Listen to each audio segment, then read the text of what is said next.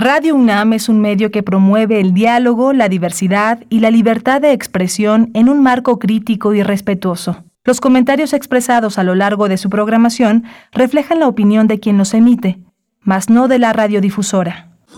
Radio UNAM presenta Primer Movimiento, El Mundo desde la Universidad. Muy buenos días, bienvenidos, bienvenidas a Primer Movimiento en nuestra emisión de martes 14 de diciembre de 2021. Ya son las 7 con 3 minutos de la mañana, la hora del centro del país. Les saludamos desde el 96.1 de la frecuencia modulada en el 860 de AM y en www.radio.unam.mx. Nos enlazamos también en el 105.3, el 106.9 y el 105.7 de la frecuencia modulada en, en el estado de Chihuahua con Radio Universidad.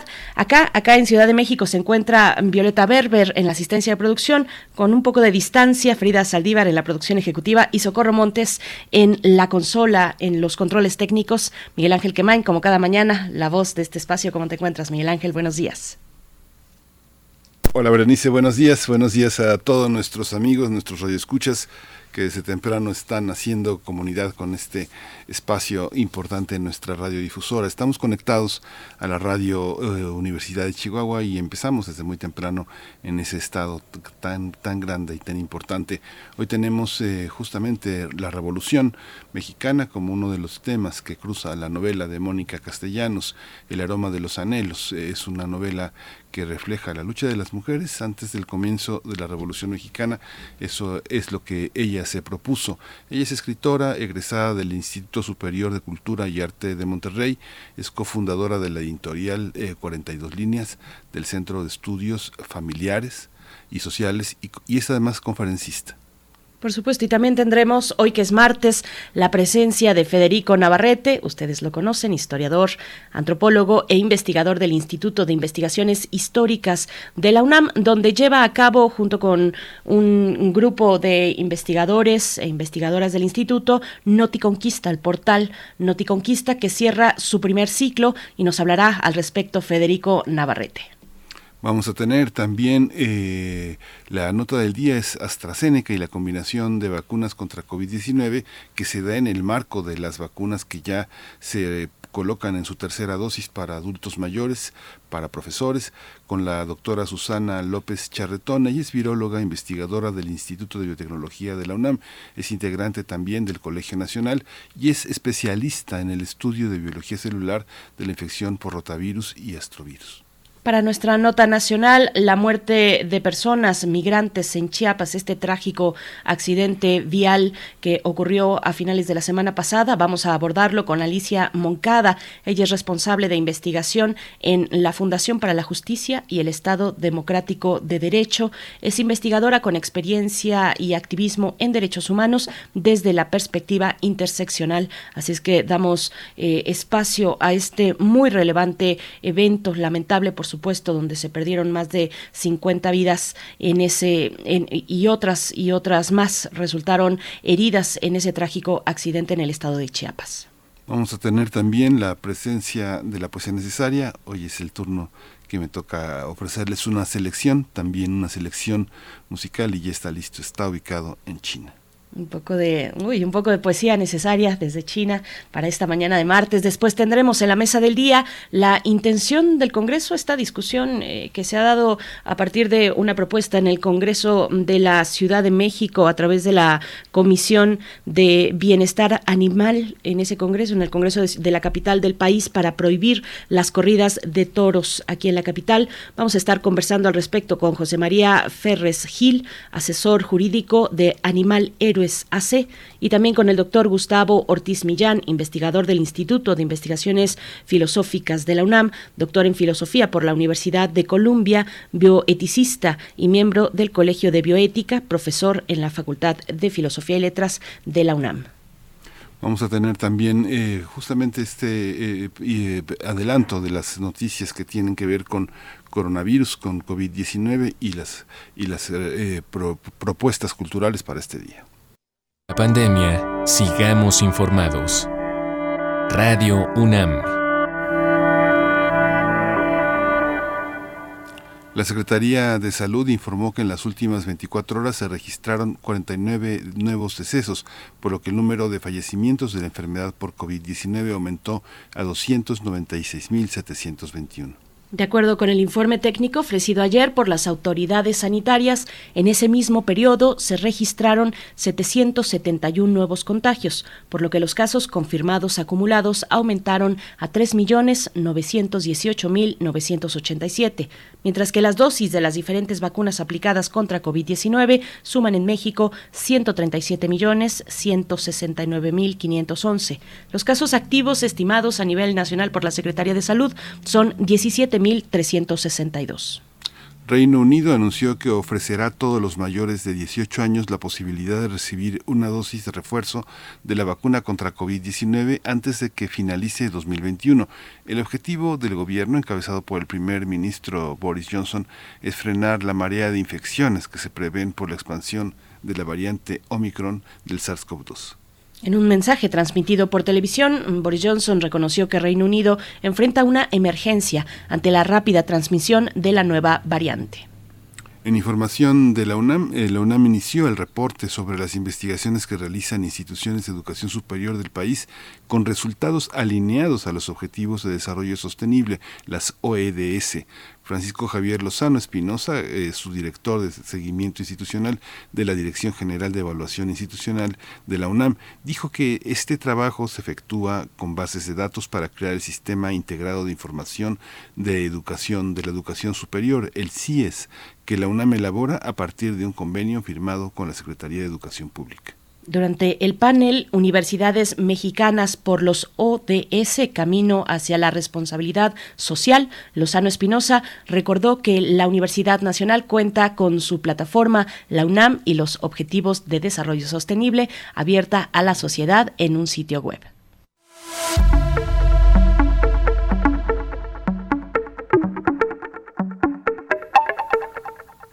Hoy tenemos recomendaciones culturales. El Colegio de San Ildefonso presenta el micrositio 1521, La conquista de México en el arte y los murales de San Ildefonso, espacio virtual gestado en el marco, en el marco del programa México 500 de la UNAM.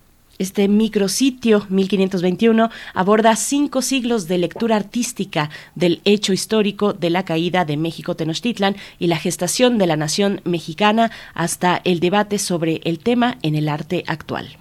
También muestra textos e iconografías que propician una lectura documentada de lo acontecido a partir de este de ese momento en nuestra nación. 1521, la conquista de México en el arte y los murales de San Ildefonso, se puede visitar en la página electrónica del Colegio de San Ildefonso. Es eh, sanildefonso.org.mx eh, con el slash expo, con la, con la diagonal expos eh, diagonal 1521. Lo encuentra fácil, está ahora en la justo en la portada de San Ildefonso. Así es, no se lo pierdan. Y vamos a ir con música. Antes a invitarles, como cada mañana, a que nos cuenten cómo amanecen este martes 14 de diciembre. Díganos en redes sociales, hagamos comunidad, arroba P Movimiento. Estamos así en Twitter y en Facebook, primer Movimiento UNAM. La canción que sonará a continuación a cargo de arroba Nat se titula Contigo va a estar bien.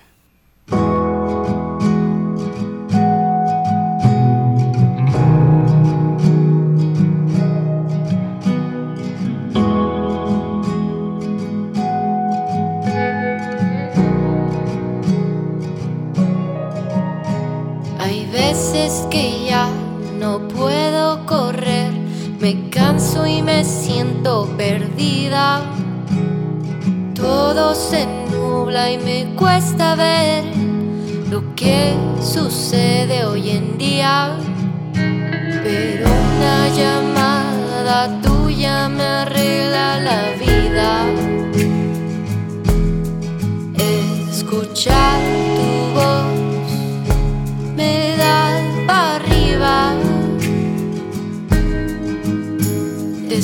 escucho, respiro profundo y sé que todo va a estar bien.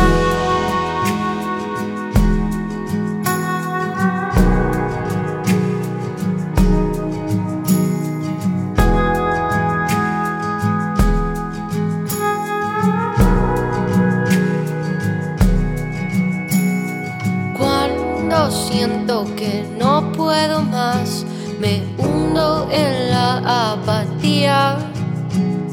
Lloro por horas y no logro ver la salida, pero una llamada tuya me arregla la vida. Escuchar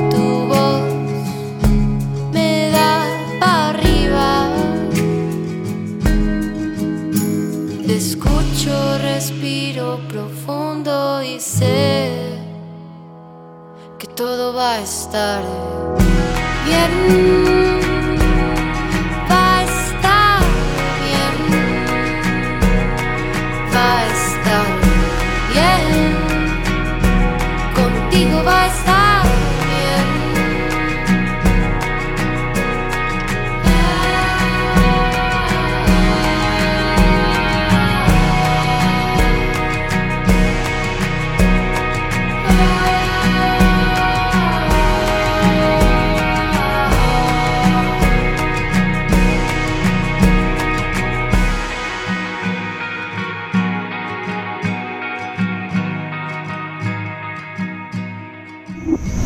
Primer movimiento.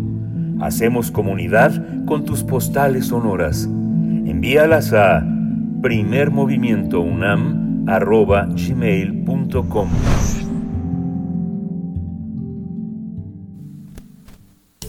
Toma nota y conoce nuestra recomendación literaria.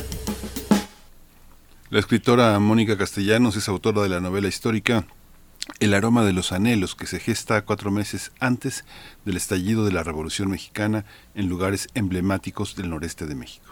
La trama presenta a María Treviño, una joven de 16 años con ideales adelantados a su época. La autora, originaria de Monterrey, ahonda sobre este proyecto que comenzó cuando atravesaba por un momento complicado en su vida. El objetivo de la autora es examinar a las mujeres que nunca se les reconoció en la historia y la historia les dejó a la sombra, así que de alguna manera María Treviño es el personaje que la rescata. Otro detalle es que María tiene una relación ríspida con su madre, pues ella es una chica con una visión em, femenina fuerte, mientras que su mamá se ciñe a los cánones conservadores de la época. Hace un tiempo, cuando la escritora Mónica Castellanos le diagnosticaron eh, una enfermedad de, de- tratamiento complejo, difícil, ella pasó por una situación emocional difícil que pensó que ya no escribiría, pero un médico le recomendó que lo hiciera y eso le ayudó justamente a curar su cuerpo, su estado emocional, por lo que creó el personaje Daniel Chapman, una manera de agradecer eh, la vocación médica y la compasión que la vinculó a una manera particular con el personaje que es el marco de esta historia. Así es, y bueno, vamos a charlar en esta mañana sobre este libro, El aroma de los anhelos, también sobre la Revolución Mexicana y las mujeres. Este día nos acompaña su autora, Mónica Castellanos, escritora, egresada del Instituto Superior de Cultura y Arte de Monterrey, es cofundadora del editorial 42 Líneas del Centro de Estudios Familiares y Sociales y también es conferencista. Mónica Castellanos, buenos días, bienvenida a Primer Movimiento, ¿cómo te encuentras? Buenos días, encantada, Berenice, de estar aquí con ustedes en Radio UNAM para Primer Movimiento. Y bueno, qué este, hermoso eh, primer eh, esbozo de lo que es la novela y, lo, y cómo surge el que acaban de presentar a nuestros Radio Escucha. Gracias, gracias Mónica. Hay una, eh, dice que es una novela histórica. ¿Es una novela histórica o, ese, o, la, o la revolución es el marco de una novela, ah, de, de una novela, eh, de una novela, una novela que no tiene etiquetas? ¿Cuál es el Sí. marco? Bueno, yo creo que esta eh, novela se coloca en un término medio entre lo que sería una novela romántica y una novela histórica. O sea, ese fue, de hecho, fue mi mayor reto para cuando estaba eh, construyendo los personajes, cuando estaba construyendo toda la trama de la historia, el que a mí me interesaba que tuviera una carga muy equilibrada tanto de lo que era la historia personal de María y del doctor Chapman y lo que era todo el ambiente y el contexto histórico de la época, eh, que el lector pudiera darse cuenta del lugar, el tiempo en el que estaban ubicados y, y que no se no se eh, cargara ni para un lado ni para el otro. Entonces yo creo que si lo pudiéramos eh, catalogar sería justo en el medio. ¿Y en qué momentos se, se tocan estos dos elementos, eh, la parte romántica y eh, pues la parte histórica? Porque hay, hay un ambiente histórico ahí, eh, eso es cierto, y, está este personaje de María, ¿cómo, ¿cómo fue tomando vida el personaje que finalmente nos da la idea de tener una, pues una novela histórica enfrente, pero con este elemento de romanticismo? Y fíjate, cuando estaba, esto surge eh, cuando estaba haciendo todo el trabajo de investigación. Bueno, uno se lleva sus sorpresas, ¿no? En todas mis obras siempre ha sucedido la misma situación. Eh, ahondas, investigas, eh, revisas libros, bibliografías, archivos, y me di cuenta que eh, en los meses previos a la Revolución Mexicana había una figura de mujer que había quedado a la sombra, mujeres que habían participado en los clubes femeninos del Partido Liberal Mexicano, que estaban a lo largo de todo el país y que colaboraron de manera muy, muy activa. Ellas enviaban correos, escondían eh, comunicaciones entre sus ropas, distribuían propaganda y sin embargo la historia las dejó en el olvido. O sea, cuando uno piensa en la revolución eh, o en las mujeres de la revolución, de ordinario nos referimos a las adelitas, a las soldaderas pero estas mujeres que estuvieron desde la clase media y la clase alta también, pues aportando de manera importante, no se les había tomado en consideración dentro de la literatura. Entonces ahí es cuando surge este personaje eh, de María Treviño y, todo este ambiente que la rodea. ¿Qué mujeres, qué mujeres son las que están representadas eh, en la novela? Cuando dices romántica, digamos, el peso de los sentimientos es como lo, lo, lo, fundamental sobre los contextos. Sí, pues mira, hay mujeres como Hermila Galindo, que ella estuvo trabajando eh, muy fuerte por el voto femenino, por la participación de la mujer en la política, o Matilde Montoya, que eh, fue la primer médico en su época, y es este increíble porque cuando Matilde estaba aspirando a entrar a, los estudios de medicina, pues eh, era como que algo impensable, o sea, no había ningún precedente, era, eh, de hecho ella tuvo que tener una dispensa especial o un permiso especial del, del presidente Porfirio Díaz para poder obtener el título, porque no estaba contemplado. Entonces, bueno, son mujeres que de alguna manera eh, corrieron muchos riesgos, algunas de ellas perdieron su vida, eh, incluso um, para poder lograr lo que hoy las mujeres tenemos, o sea, esos derechos de los que disfrutamos hoy en día, que a veces son derechos tan simples como el de usar pantalones, y en aquella época, pues no, ¿verdad? Era impensable. Y así como eso, el poder acceder a una cuenta bancaria, el acceder a la educación, eh, y yo me hacía mucho la reflexión, y esto es algo que me sucedió igual cuando estaba en el proceso de investigación y de creación. Eh, mi mamá nació en 1928, entonces ella sus primeros años de matrimonio no tuvo la oportunidad de votar. Y yo decía, bueno, pues no es una generación muy lejana, solo es una historia antigua, es una generación atrás de la mía. O sea, eh, y de alguna manera, bueno, pues María Treviño engloba o representa pues todas estas mujeres que estuvieron antes de nosotros. María eh, Mónica Castellanos, eh, ¿qué, ¿qué, pasa en esos cuatro meses previos al estallido de la revolución? ¿Por qué decidiste ubicar ahí la novela? Sí, porque como te comentaba, es ah, de alguna manera ah, otro descubrimiento, otro hallazgo fue el ver que toda la gesta intelectual de la Revolución Mexicana se lleva a cabo en el noreste de México. Eh, yo, yo soy, como lo comentaban, soy de Monterrey, y para mí fue una sorpresa también el, encontrarme con este acontecimiento de la captura de Madero aquí en Monterrey, el encarcelamiento en San Luis Potosí, y luego el escape a San Antonio, Texas. O sea, esta zona que es donde eh, estaban también los hermanos Flores Magón, y de ahí estaban eh, pues distribuyendo a través del periódico Regeneración todo lo que eran ya las ideas liberales y bueno, pues en Francisco y Madero convoca el levantamiento en armas a través del Plan de San Luis, justo aquí en el noreste de México, ¿no? En, en particular estando en el cuartel eh, del partido antireeleccionista en San Antonio, Texas esta documentación que se tiene sobre la Revolución Mexicana, ¿qué, qué, qué obras, eh, qué obras importantes consideraste para, para crear este ambiente que rodeaba a los personajes? Sí, bueno, me apoyé con la breve historia de Nuevo León de Israel Cavazos, mm. eh, con el Instituto Nacional de Estudios Históricos de las Revoluciones de México. Eh, también, eh, bueno, las lecturas de Francisco y Madero, em, que fue em, el plan de San Luis y sus memorias, las cartas que le escribe a Sara, su esposa, y luego, bueno, me encontré otros textos literarios como Pobre Patria Mía de Pedro Ángel Palau, Sara de María Enriqueta Beyer, eh, publicada en la Universidad Autónoma de Coahuila, que son eh, complementos a esta investigación eh, em, que, que, hice, ¿verdad?, de manera histórica y literaria. ¿Y, y, qué te dejó esta investigación y que tal vez no entra directamente a la novela, pero que a ti te dejó, eh, eh, supondría yo, una idea muy clara de cómo participaron las mujeres en la revolución, ya sea desde lo político, hablabas, hablabas de Hermila Galindo, eh, pero también, por ejemplo, desde el periodismo, hace un momento hacías mención de los hermanos Flores Magón. ¿Qué, qué, qué, qué esta investigación te dejó a ti como una idea mm, sólida de quiénes fueron las mujeres que estuvieron ahí en la revolución y que finalmente no pasaron a los libros de historia, Mónica?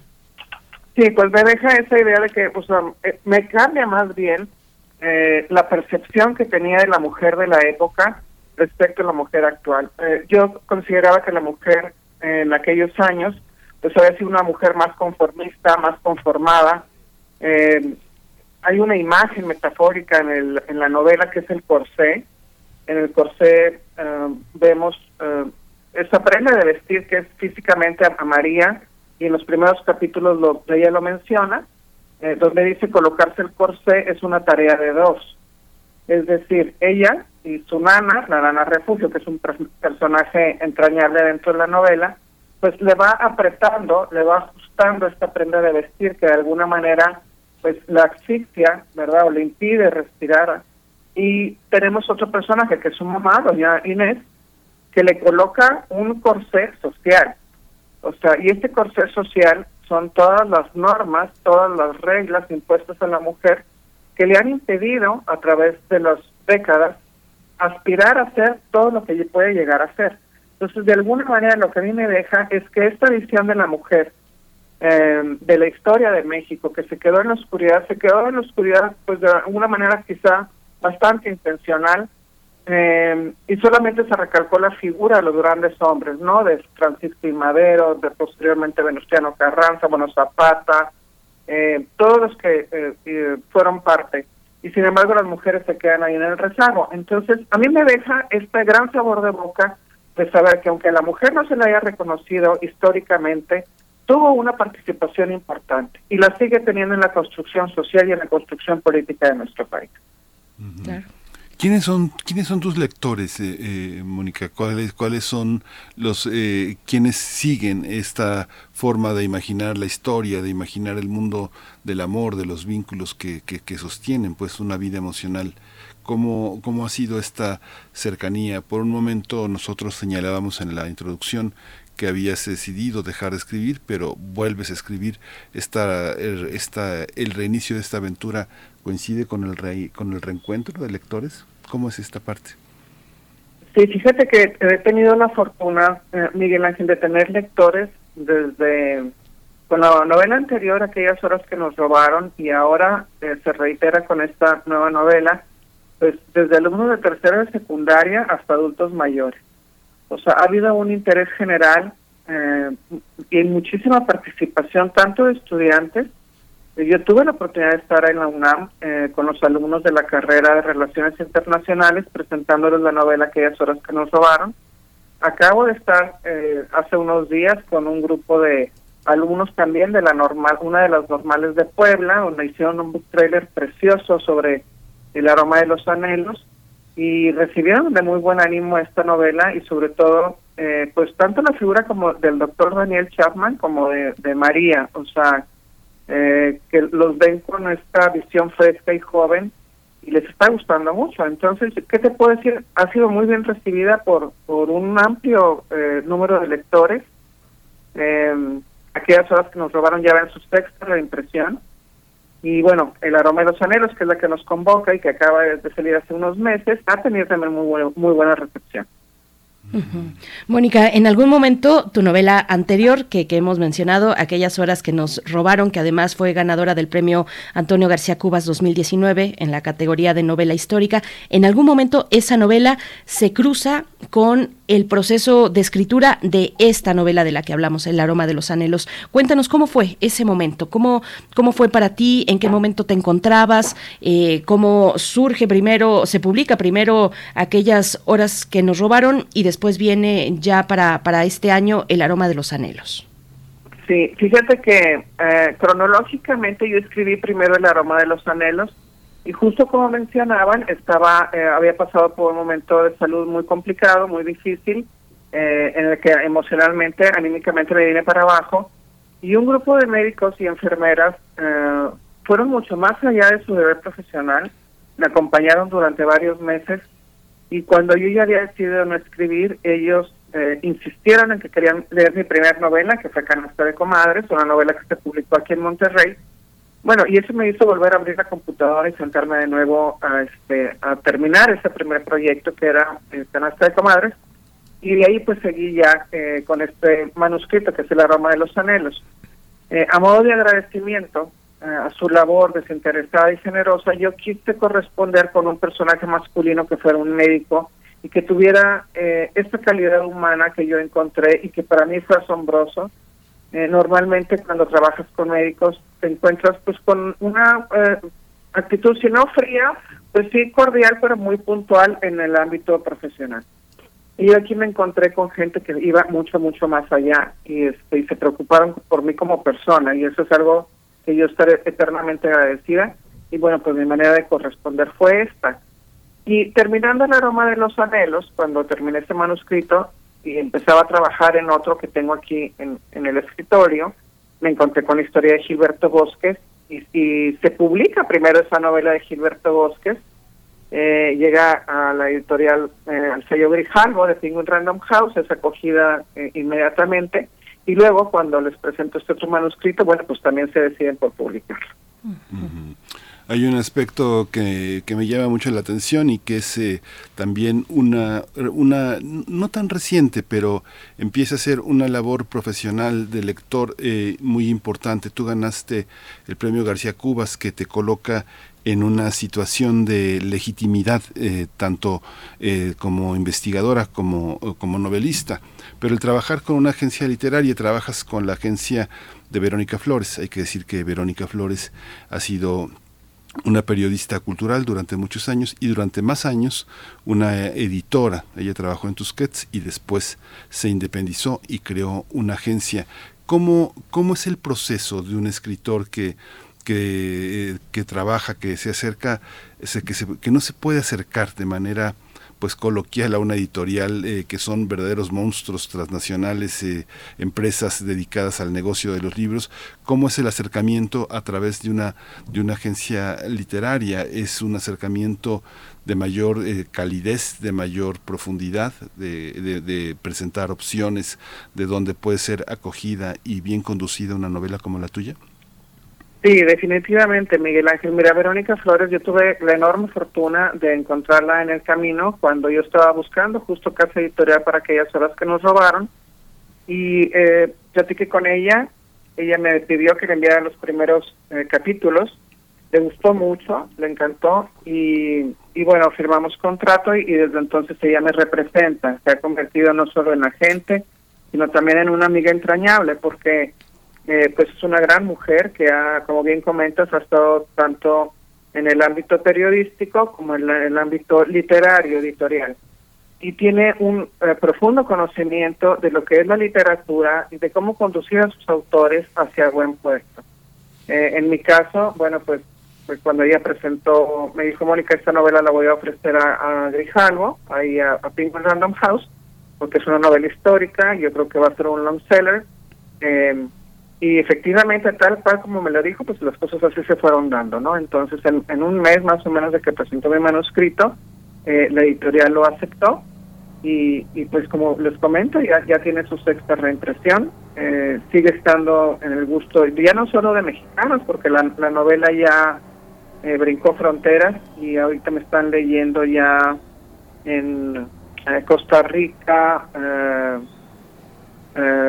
Venezuela, Colombia, Estados Unidos, España, o sea, diferentes países a los que ya se han acercado lectores para leer esta novela.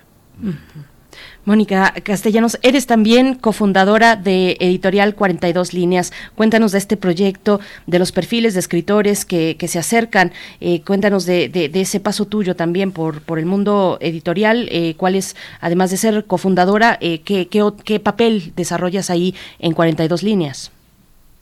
Sí, bien, bueno, eh, yo estoy al pendiente de cada uno de los autores que están llegando. como es una editorial muy joven, eh, nosotros la, eh, la formamos a fines del 2019, entonces tiene pues realmente poco tiempo, tenemos poco tiempo, con el proyecto se nos atravesó la pandemia y en una época en la que el mundo editorial estaba realmente sufriendo, pues nosotros bregamos en contra y apostamos por este proyecto y esta inquietud de lanzar el editorial 42 líneas surge a propósito de dar un cauce o de ayudar a escritores que están iniciando eh, su carrera profesional, eh, proveyéndoles los recursos editoriales que necesitan para mejorar eh, su calidad escritural, su proceso, su, pulir su prosa, irlos de alguna manera preparando o encauzando también después hacia grandes editoriales. El perfil que se nos acerca pues es básicamente autores noveles, o sea, nuevos que, que están eh, comenzando sus carreras, ¿verdad? Y claro, en, en, yo eh, eso no exime que en un futuro tengamos grandes autores también con nosotros, eso sería lo ideal, pero bueno, eso es un, algo que nos llevará tiempo, a nosotros nos interesa eh, dar pasos muy firmes en la consolidación y sobre todo que de calidad de nuestra obra, aunque no porque sean autores nuevos, significa que tengan mala calidad, al contrario. Nosotros lo que hemos estado procurando, y esa es mi participación principal dentro de la editorial, es el asegurar que eh, la obra publicada tenga una calidad buena, muy, muy buena, ¿verdad? ¿Cómo, Mónica, cómo, cómo te sitúas también en, en relación al contexto de la literatura mexicana que pasa por una especie como de, de, filtro, por una por un statu quo. Quisiera como pensar como eh, las grandes editoriales eh, de la que ahora formas parte, Planeta, eh, pero también las editoriales que han sido fundamentales como Random House, como Joaquín Mortiz, como el Fondo de Cultura Económica. Hay una serie de escritores que, que vienen en una línea de, de, todo el siglo XX. Pienso en Vicente Leñero, en María Luisa Mendoza, Angelina Muñiz Uberman. ¿Cómo te sitúas? ¿Cómo, eh, cómo es el ambiente eh, en el que forma parte un escritor que no, que, no cree, que no creció en esta idea del Centro Mexicano de Escritores, de las becas, de las becas eh, del FONCA, que no forma parte como de ese mundo? Sí, pues mira, principalmente yo me siento con mucha libertad de escribir lo que quiera y como quiera. O sea, entonces eso me, yo no tengo ninguna eh, compromiso, ni influencia, ni nada en particular. O sea, a mí si hay un tema que me inquieta y que me mueve, sobre eso me voy a ir. Y en particular, eh, tú vas a ver que a lo largo de mi obra hay un tema constante que es la justicia social. Es un tema que a mí siempre, toda la vida me ha eh, movido eh, y me ha movido de tal manera que he participado activamente en muchas horas de acción social, o incluso fundé un centro, el Centro de Estudios Familiares y Sociales, aunque no tiene nada que ver con la literatura, sí tiene que ver con la vida real, y de alguna manera pues la literatura replica la vida real también en muchos de sus aspectos, o nos buscamos entender la vida real a través de las palabras y a través de nuestra obra. Ahora, yo aquí voy a comentar algo que ha surgido a través de la ahora eh, a raíz de la pandemia, eh, formamos un grupo que se llama Las Hijas de la Pandemia. Somos un grupo de 17 escritoras y promotoras de lectura, que incluso estuvimos ahora en la FIL Guadalajara. Eh, y, encontramos esta sororidad entre nosotras en un momento muy difícil en el que a muchos les costó seguir escribiendo, eh, o les costó porque el ambiente cambió completamente por esas circunstancias en las que pues tenías tú ya tu caminito, tenías tu, espacio y de repente tu espacio se ve invadido eh, porque la gente que vive contigo ya ahora está junto y, te ocupan también aquí, te, te quitan atención, te desconcentran Eh, y encontramos en ese grupo donde estamos, eh, como te comento, somos 17, eh, pues un apoyo muy importante. Surgió, surgió estas mesas de diálogo, estuvimos en la Feria de Guadalajara con tres mesas de diálogo que se llamaba Literatura en Pandemia. Uno de los temas fue el libro, otro fue la sororidad y el tercer tema, que es un tema muy importante también, fueron los clubes de lectura. Que los clubes de lectura es un fenómeno que se ha dado ahora, eh, digo, si bien siempre han existido, ¿verdad? Desde muchísimo tiempo atrás, pero a raíz ahora de la pandemia han surgido muchos clubes de lectura nuevos y eso es muy esperanzador porque significa que la gente se ha acercado a los libros y ha encontrado en los libros y en la palabra este un medio para curar, para sanar, para salvarse de una situación que a todos nos estaba ya pues llevando este nos estaba ahogando de alguna manera, ¿no? Mónica Castellanos, bueno, nos vamos acercando poco a poco al cierre de esta charla, pero hace un momento Miguel Ángel Quemain te preguntaba sobre tu proceso de documentación, de investigación para trabajar el aroma de los de los anhelos y, yo te pregunto más bien cuáles son tus tus inspiraciones dentro de eh, pues ese gran catálogo de novelas eh, de contexto histórico que tenemos en México. Eh, vaya, nos podrían venir muchísimas a la mente desde Nelly Campobello, pero Mariano Azuela, en fin, eh, esa, esa gran eh, pues tradición literaria en torno a la revolución. ¿Qué escritores, escritoras te, te inspiraron, te siguen inspirando en este corte histórico de novela? Sí, bueno, pues hay muchos. Mira, desde muy joven es una cosa muy curiosa. Yo me encontré a una autora que se llama Taylor Caldwell, y era adolescente cuando, bueno, me gustaba mucho también la lectura de Hermann Hesse y otros autores, Kafka, eh, o sea, la cuestión filosófica y la cuestión eh, histórica eh, llegaron a mis manos desde muy, muy joven. Y cuando yo descubrí, eh, para mi sorpresa, que la historia, el aprendizaje de la historia a través de las novelas, era un medio válido, me enamoré de la novela histórica. Eh, no es que yo esté exclusivamente comprometida con escribir eh, novela histórica. Mi primer novela, Canasta de Comadres, es eh, novela contemporánea, no no, es, no, no, tiene este subgénero. en la que estoy trabajando ahorita, em, pues es sobre un tema sobre los mineros, la condición de los mineros en la zona carbonífera de Coahuila. Em, y bueno, de alguna manera la historia también me llama, o sea, eh, está, hay, combinas, hay una combinación de estos elementos entre autores que me han inspirado o situaciones que me mueven y que van generando pues algo que me crea un interés particular, o sea, una historia que me encuentra, me sacude, me llama, no me deja dormir y me obliga a escribir. Ese es el proceso este de cómo surgen, Berenice, mis obras. Um, pueden tener hay algunos vasos comunicantes que se, que se puedes encontrar entre una novela y otra, pero eh, cada una tiene su propia impronta, cada una tiene su propio sello que, em, que de alguna manera pues se origina en esta inspiración original, que es lo que yo quiero decir, lo que quiero comunicar, lo que quiero transmitir. Pues Mónica, pues ha sido todo un placer conversar, conversar contigo. Eh, es muy interesante eh, tu búsqueda, tu visión, eh, cómo has encontrado un camino en la literatura, como todos los factores que hay alrededor. Nos dejas eh, mucha tarea, los clubes de lectura, el pensar las agencias literarias como una nueva manera de acercarse a los grandes grupos editoriales que son fríos y, e interesados y que los libros tienen que seguir el camino de los autores y de los lectores, más que el camino del dinero. El camino del dinero lo persiguen otros. Hay una, hay una gran propuesta.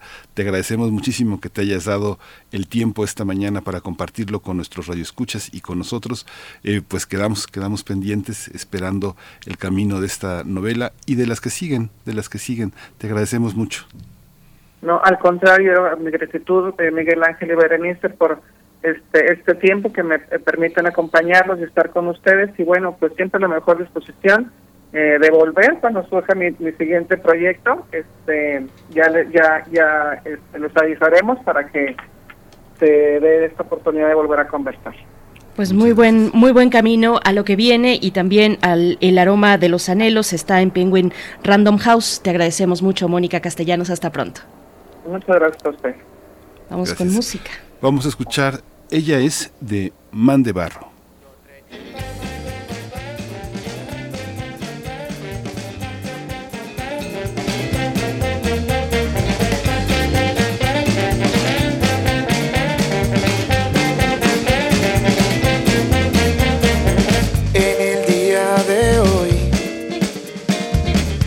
Sintiendo que algo se acercó.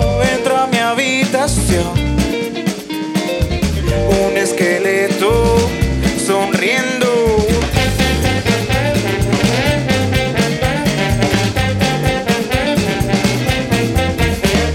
Intento manipular. Y ya fue muy tarde. Sé lo que haces. Me quiso criticar dio cuenta lo que le espera. Aventuras, buenos tiempos,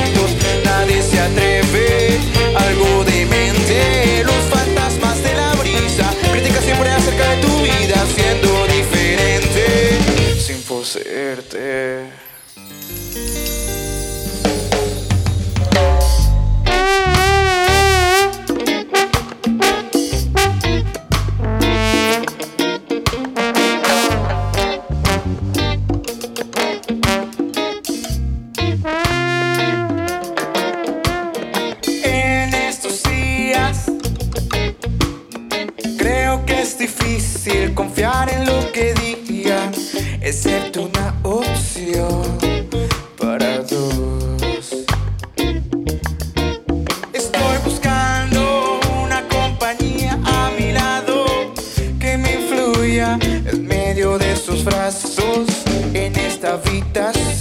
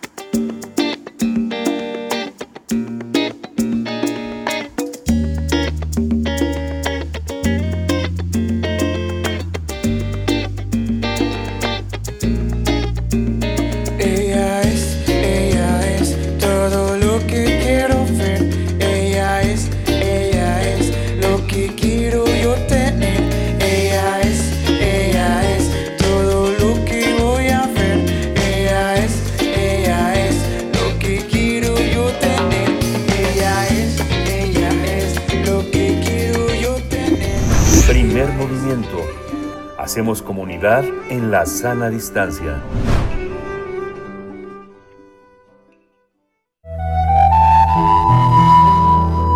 Otras historias de la conquista. Pues Noticonquista cierra un ciclo, pero vendrán otros y de esto nos hablará Federico Navarrete, quien ya se encuentra en la línea de primer movimiento. Él es historiador, antropólogo e investigador del Instituto de Investigaciones Históricas de la UNAM, que ha visto nacer y continuar y crecer este proyecto de Noticonquista. ¿Cómo estás, querido Federico? Te saludamos Miguel Ángel Quemain, Berenice Camacho. Buenos días. Hola, buenos días. ¿Cómo están, Berenice? ¿Cómo estás, Miguel Ángel? Contento de escucharte, Federico, como siempre, muy contento de escucharte. Y pues justamente pues el, el día de, a- de ayer, eh, lunes 13 o día 6, 6 venado, eh, presentamos lo que será el último de los Tonalpohuali, de los números semanales de Noticonquista, de esta serie que iniciamos en abril de 2019, en lo que parece pues ahora sí un pasado realmente distante de nosotros y que hemos mantenido de manera ininterrumpida, salvo vacaciones en diciembre que, que nos tomamos dos años, pero que hemos mantenido de manera inter- ininterrumpida durante 133 semanas, es decir, durante los dos años y medio, casi tres años que han transcurrido desde que se inició la conmemoración de la llegada de, de los españoles, de la expedición española a las costas, de cuando conocieron a Malinche y toda la historia de la conquista de México. Y bueno, pues este ciclo de, de llevar una crónica semanal de los de los hechos termina Y pues realmente eh, ahora estamos pensando el año que entra y en adelante una nueva etapa menos intensa, de quizá no, no la periodicidad eh, semanal que hemos tenido hasta ahora, pero sí pensar en darle continuidad a, nuestro esfuerzo, porque pues realmente estas 133 semanas han sido eh, una gran eh, experiencia para todas y todos los que hemos trabajado eh, en el proyecto.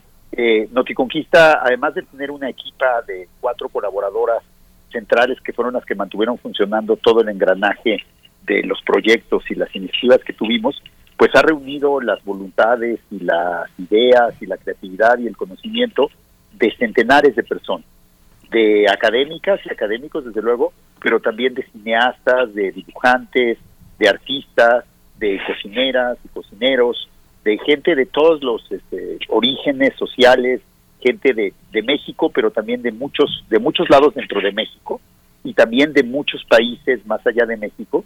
Y lo que hemos creado en estas 133 semanas ha sido pues un esfuerzo colectivo de reflexión y de conmemoración. Eh, reflexión porque pues eh, hemos pensado una y otra vez los, los eventos de, de hace 500 años, les hemos dado vueltas, los hemos analizado, los hemos discutido. Una de las cosas que más me enorgullece, que más nos enorgullece al equipo, a la equipa de Conquista, es la pluralidad de, de nuestras colaboradoras y colaboradores. ¿no? Tenemos personas con todas las posiciones teóricas, con todas las posiciones históricas, de los orígenes más diversos, y justamente juntas y juntos desde esa pluralidad, desde nuestras divergencias, pero también desde nuestros acuerdos, siempre conversando y siempre de manera respetuosa, hemos pues reflexionado colectivamente sobre lo que sucedió hace 500 años y lo sobre lo que también, y eso me parece muy importante, sobre lo que significa eso hoy, ¿no? sobre cómo la conquista no solo es pasado, sino también es presente. Justamente en este número final, Matthew Restal, el, destacado historiador anglo-norteamericano, pues escribió un texto muy breve en que decía justamente que la conquista nunca terminará de alguna manera de discutir y celebrarse porque la conquista misma no ha terminado. Empezó hace 500 años y no ha terminado desde entonces, ¿no? El colonialismo, la, la agresión, el racismo, el despojo, todas esas fuerzas que se desencadenaron hace 500 años, pues siguen con nosotros hoy y siguen definiendo nuestra realidad, ¿no? Entonces, pues hemos hecho esta experiencia de reflexión colectiva que creo que era la mejor manera de hacer una historia de la conquista. Ya no obras individuales, ya no el ego de autores generalmente varones y generalmente en posiciones de privilegio, sino una, un esfuerzo de equipo, un esfuerzo colectivo, un esfuerzo comunitario de reflexión, de discusión, de acuerdo y de desacuerdo. Y el resultado, pues es un panorama plural, un panorama eh, diverso, inclusive contradictorio, pero que refleja justamente la complejidad misma de eso que sucedió hace 500 años y que claramente no se puede reducir a una sola explicación o a una sola verdad histórica. Eso creo que ha quedado demostrado claramente que eso ya no se puede hacer, que ya se trató de hacer y que no funcionó y que ahora tenemos que buscar otras formas de verdad más plural y más colectiva. Entonces creo que podríamos decir que Noticonquista ha sido una máquina de pensar la conquista, una máquina colectiva en la que hemos participado todas y todos para pensar juntos, para pensarnos y pensar en nuestra relación con ese pasado, la relación de ese pasado con nosotros, de esta manera abierta, dialogada, coral. Y pues por suerte, todo ese testimonio queda. El sitio de, de Noticonquista seguirá operando, se pueden buscar eh, los artículos que hemos publicado, los más de 400 artículos que hemos publicado. La, la cifra me encanta porque 400 para los nahuas era algo como para, como para nosotros el millar. El número 400 era lo que marcaba una multitud, un gran número de personas, por eso los hermanos de Huitzilopochtli se llamaban los 400 sureños y por eso en el Popol Vuh también tenemos los 400 muchachos, que son una colectividad. Y bueno, pues Conquista tenemos 400 y pico, pero vamos a decir 400 Sensontli, como se diría en náhuatl, 400 textos, que son un testimonio de nuestro presente y de nuestro conocimiento del pasado y lo mejor que una comunidad de conocedoras y conocedores pudieron reflexionar sobre la conquista desde 500 años después. Entonces creo que es un testimonio histórico también, muy valioso, y está ahí y se puede consultar. Pueden buscar ustedes por artículo, por tema, pueden buscar por fecha. Eh, tenemos unas bellas colecciones que han curado diversas colegas sobre, sobre temáticas. Tenemos una, por ejemplo, de Antonio Rubial sobre la religión en la conquista y vamos a ir haciendo nuevas, nuevas como antologías de nuestros propios textos. Y, pero por otro lado, pues Conquista fue también muchas otras cosas más. Y eso es lo que, cosas que algunas efímeras como acciones públicas y ceremonias, pero que todas fueron documentadas, y también exposiciones como la exposición de pintar el lienzo de Tlaxcala, que, que estrenamos la semana pasada en el Centro Cultural Tlatelolco, y que es una reconstrucción artística contemporánea por Mariana Castillo eh, de Val y Eduardo Baroa, más otros artistas contemporáneos de las imágenes tlaxcaltecas de la conquista. Y entonces hemos también reunido un montón de iniciativas diversas. Tenemos un juego de video, Yaopan, tenemos un juego de mesa, aliados, que hicieron un grupo de entusiastas y talentosas colaboradoras jóvenes. Tenemos, este, hicimos historietas, tenemos sitios web, tenemos una cantidad de iniciativas de personas que se nos han acercado y que les ha gustado este espíritu colectivo de nuestra conquista, ese espíritu de diálogo, ese espíritu horizontal que siempre hemos querido mantener.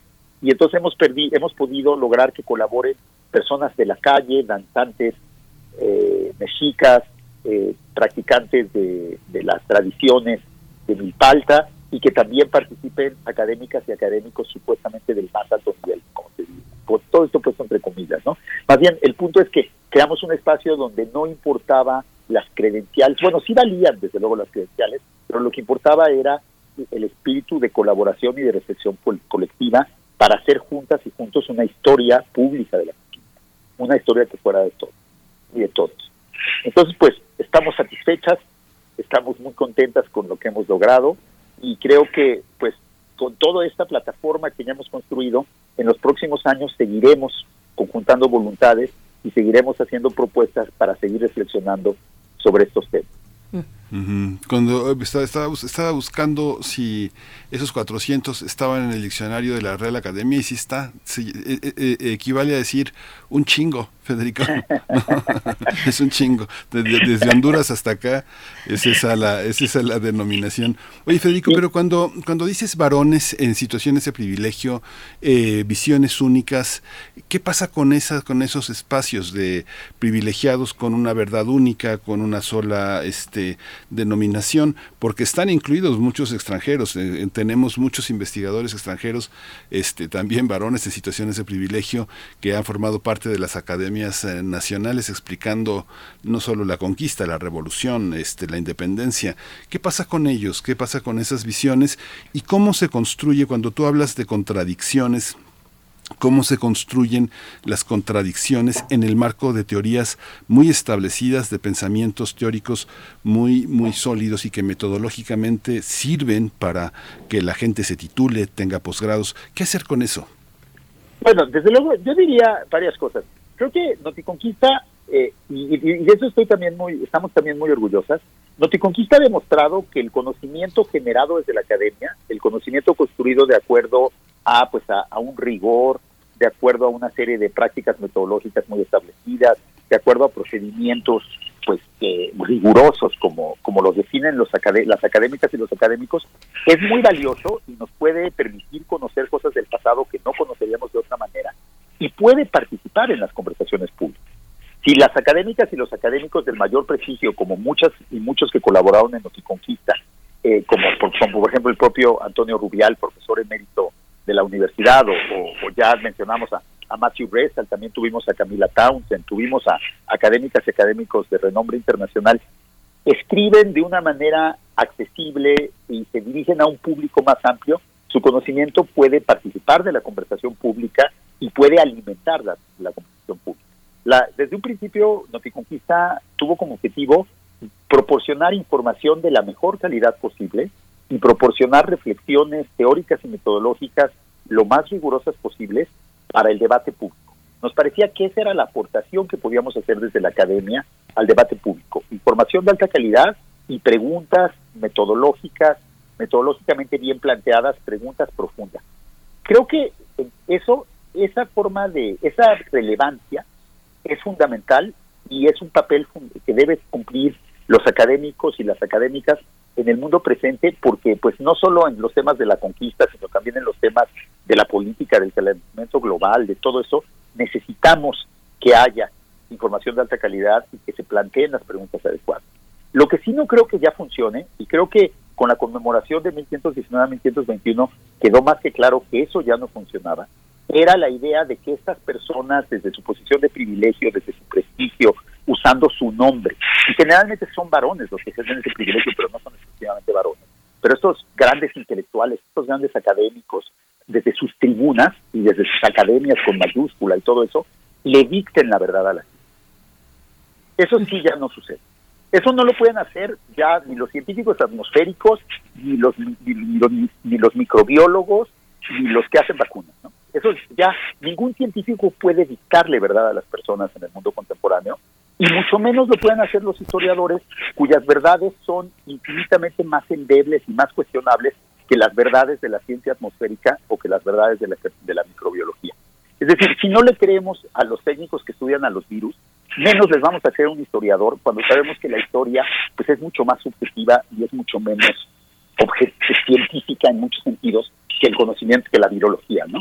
Entonces, la, lo que lo que ya no funciona es la cierta arrogancia que todavía veo mucho en nuestras academias de que de los señores sabios que creen que como ellos son sabios pueden hacer que la gente les crea y los obedezca de alguna manera y que no ven su papel más bien como participar en un debate en el que ellos son parte del debate y también ellos pueden ser objeto del debate, pueden ser cuestionados, pueden, sus ideas pueden entrar eh, en, discusión, ¿no? Creo que eso ha cambiado, y, pero eso no significa que la academia sea inútil. Yo creo que es más útil que nunca, pero tiene que aprender a ser relevante de una manera diferente, de una manera más horizontal, de una manera más democrática y siempre en diálogo con aquellas y aquellos que no son, que no tienen su posición.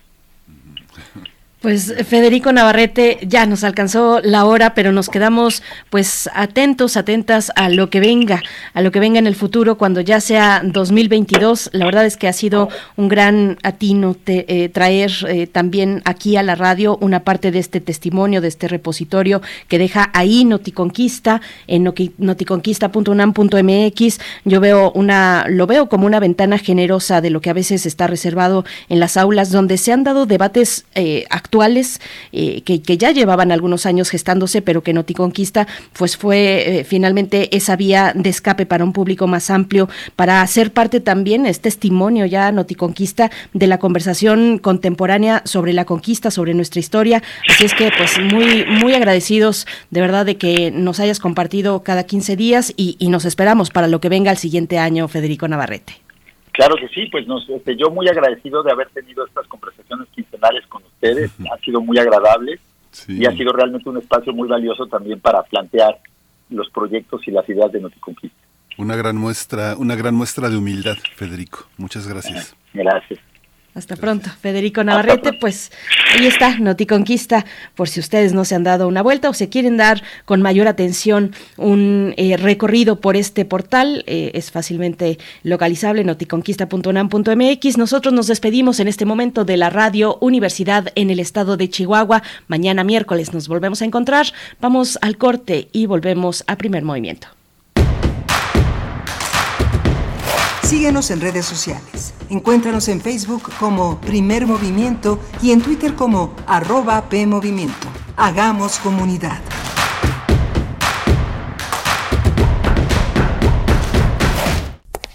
Hace tiempo que la sala Nezahualcóyotl se siente vacía. Pero este parece un buen momento para recuperar terreno y regresar a los espacios que nos esperaban con los brazos abiertos. La Orquesta Filarmónica de la UNAM vuelve a recibir a su público en la sala Nezahualcóyotl. Consulta el protocolo COVID para asistir a los conciertos en música.unam.mx diagonal protocolo-COVID o escúchalos a través de Radio UNAM todos los domingos a las 12 horas. Es bueno estar de vuelta. Radio UNAM, Experiencia Sonora.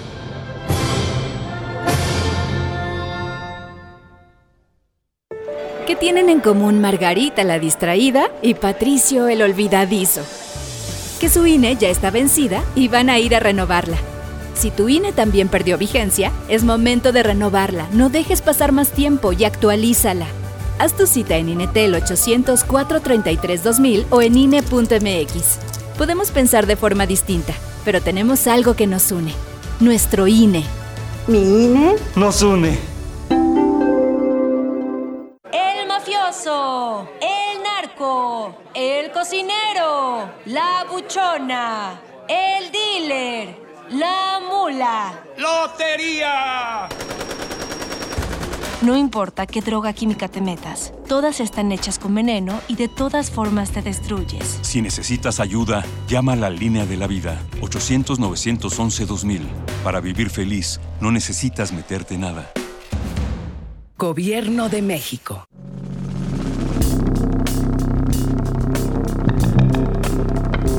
Prisma RU. Relatamos al mundo. Un informativo con visión universitaria. Noticias, análisis, debate.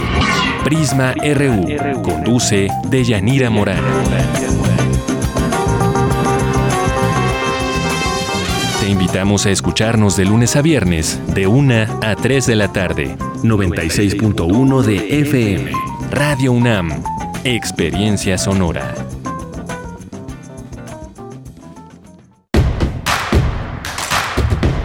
Encuentra la música de primer movimiento día a día en el Spotify de Radio UNAM y agréganos a tus favoritos.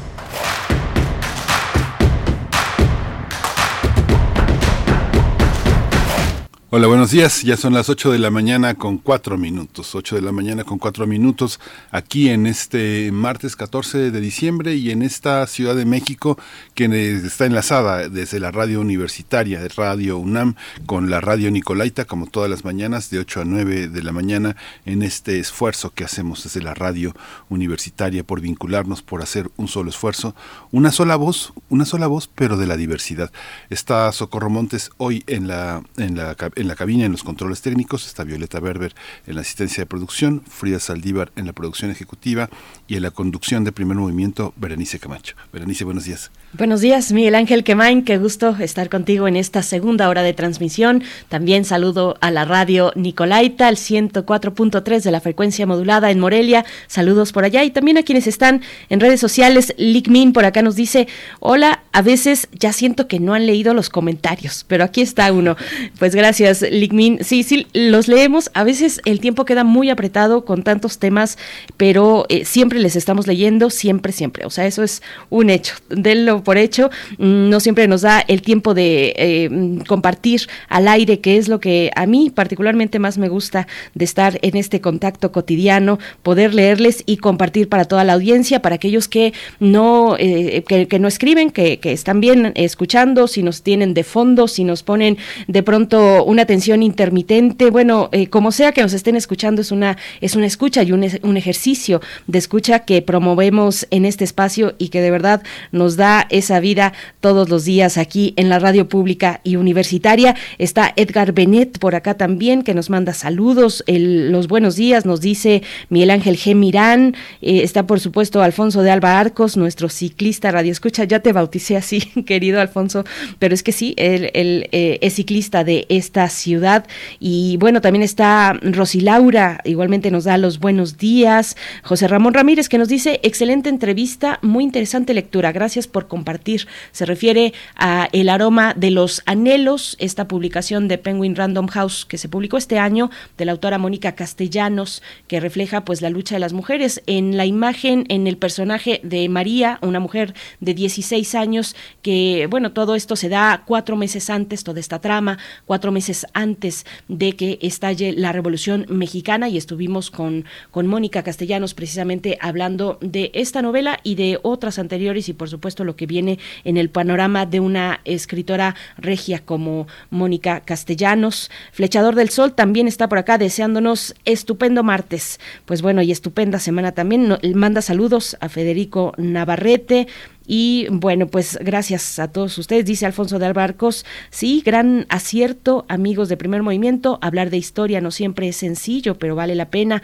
Bueno, sí, se refiere al trabajo que hemos hecho con Federico Navarrete en este espacio. Todavía recuerdo cuando pues lo proponíamos en una junta de producción, eh, pues ese, esa visión importante, ya cuando se perfilaban pues los eh, las conmemoraciones y festejos de los 500 años, bueno, conmemoraciones de, de los 500 años de del proceso de conquista, pues sí, fue un gran atino tener y, y, continuar todavía como lo haremos para el próximo año con Federico Navarrete, a ver qué nuevas nos trae luego de que Noticonquista pues ya cierra su ciclo. Si ustedes apenas nos están escuchando, acérquense al portal de noticonquista.unam.mx y pues ahí se pueden dar un buen momento de revisar estos contenidos que son además para, para todo público, Miguel Ángel.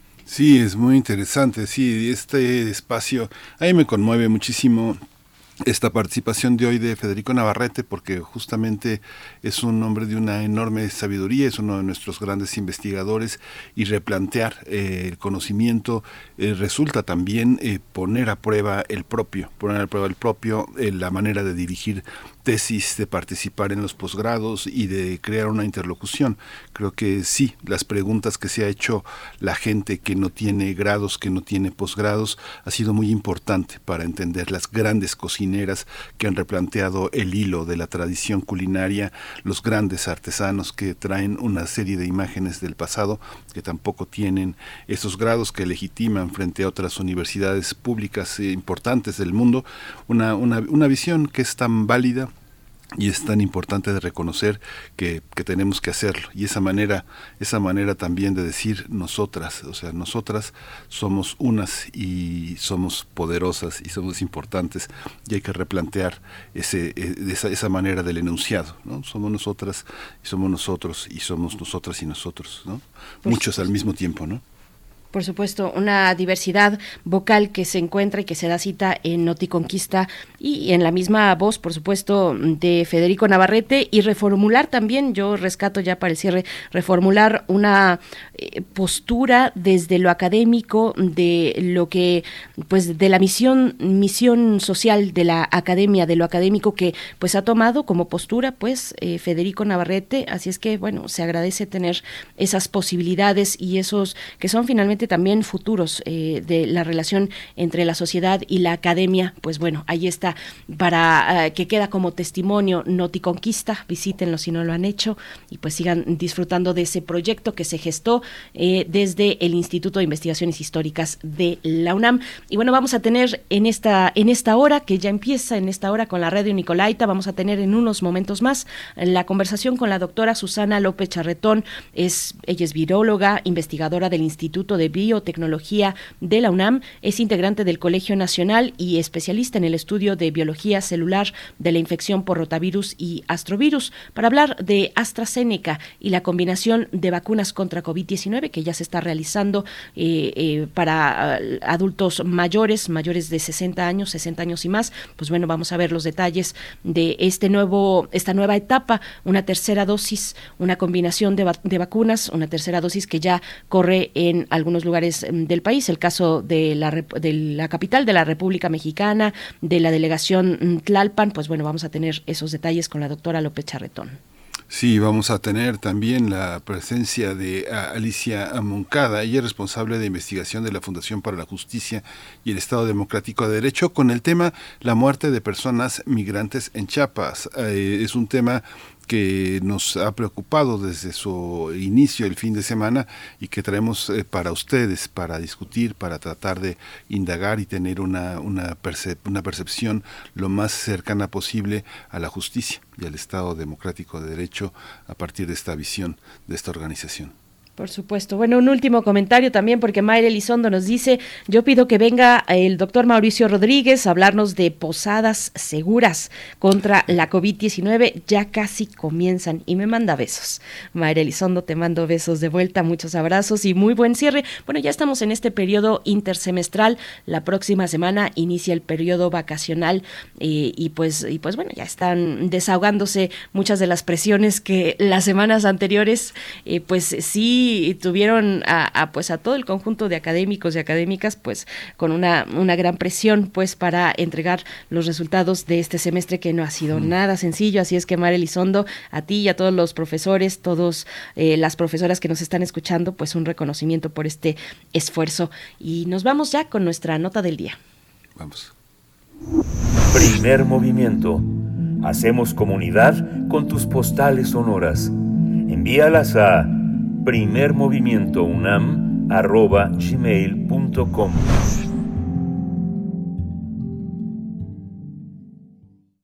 Nota del día. La aparición de la nueva variante de COVID-19 conocida como Omicron provocó que varios países en el mundo avanzaran en la aplicación de una dosis de refuerzo a las personas ya vacunadas para reducir el riesgo de una enfermedad grave, incluso con un fármaco distinto al que se aplicó originalmente. Esto ha conducido a numerosos cuestionamientos sobre si es seguro combinar vacunas contra el COVID-19, algo que especialistas sanitarios han estado analizando, continúan analizando y hasta el momento los resultados han indicado que sí. De acuerdo con estudios, la combinación de vacunas de diferentes fabricantes es una estrategia que no es nueva, pero con la pandemia tomó más relevancia ya que la combinación fomenta la flexibilidad para ayudar a que un mayor número de personas puedan completar su esquema de vacunación. Los ensayos realizados a la fecha para evaluar la seguridad y eficacia de combinar vacunas, también llamados esquemas heterólogos, han sido eh, principalmente usando eh, pues las vacunas de Pfizer, BioNTech y AstraZeneca, ambas con tecnologías diferentes debido a que son las más uh, autorizadas con mayor autorización a nivel mundial. En México los refuerzos llegaron a la Ciudad de México, así como a Chiapas, Jalisco, Yucatán, Oaxaca y Sinaloa, donde a partir del 7 de diciembre se inició la aplicación de terceras dosis contra COVID-19. La administración de dosis será únicamente para adultos mayores y en todos los casos se trata de vacunas de AstraZeneca, sin importar el biológico que antes haya, hayan recibido las personas vacunadas. Vamos a, conversar sobre la vacuna AstraZeneca contra COVID-19 y su uso como tercera dosis de refuerzo en México. Y está con nosotros eh, la doctora Susana López Charretón.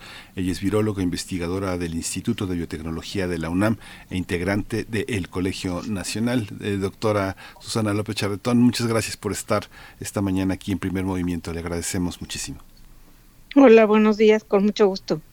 Gracias, doctora eh, Susana López Charretón. Bienvenida a Primer Movimiento. Pues bueno, terceras dosis o dosis de refuerzo, sí o no, y, y, cómo, qué combinaciones son las más reconocidas hasta este momento por las autoridades científicas, por los científicos del mundo. Cuéntenos un poco.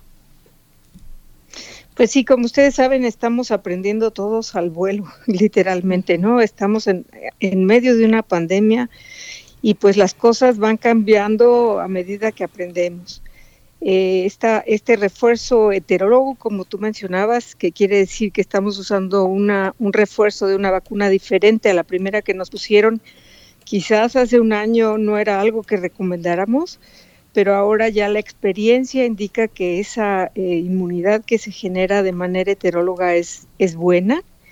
Y ahora que necesitamos, eh, las personas mayores, que fueron las primeras que se vacunaron, ya tienen en muchos casos más de seis meses de haberse vacunado y que no podemos acabar, digamos, con el virus, pues este, este refuerzo parece lo mejor que podemos hacer en este momento. No se han llegado a, superar el 60% de la población vacunada en nuestro país. Sin embargo, esta aplicación ya del tercer eh, refuerzo, ¿cómo juega, ¿cómo juega en la estadística y en la epidemiología de este, de este, de este fenómeno, doctora? Las personas vacunadas contra las que ya tienen el tercer refuerzo. ¿Hay alguna, alguna cuestión que se pueda deliberar a partir de esto? Pues mira, eh, lo ideal sería primero tener una cobertura total en el país, ¿no? Para proteger a todos y luego empezar a reforzar. Eh, el problema es que la población que principalmente hace falta en este momento son los menores de 18 años y la, la vacuna que se puede poner para ese grupo de edad de menores de 18 años solo es Pfizer. Eh, se, eh, se, ve que no existe en el país una cantidad suficiente de Pfizer todavía para cubrir ese grupo etario, digamos, después de, debajo de los 18 años.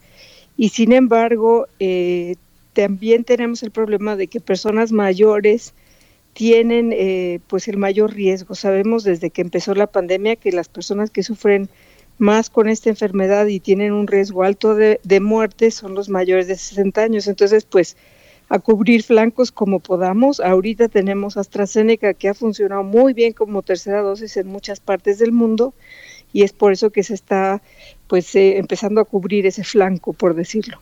Doctora, ¿y, qué hay de las combinaciones posibles? ¿Qué dicen las investigaciones pues más recientes? ¿Qué combinaciones son las que pues eh, tienen una mejor aceptación dentro de la comunidad científica? ¿Cómo funciona esa parte, esos esquemas heterólogos pues en la profundidad de, las cuestiones técnicas de, mezclar distintas vacunas? Eh, no, eh, México, en México tenemos un mosaico de vacunas que eh, es de los más grandes que hay en el mundo. Es decir, hemos tenido Astra, Pfizer, Sputnik, CanSino, Sinovac.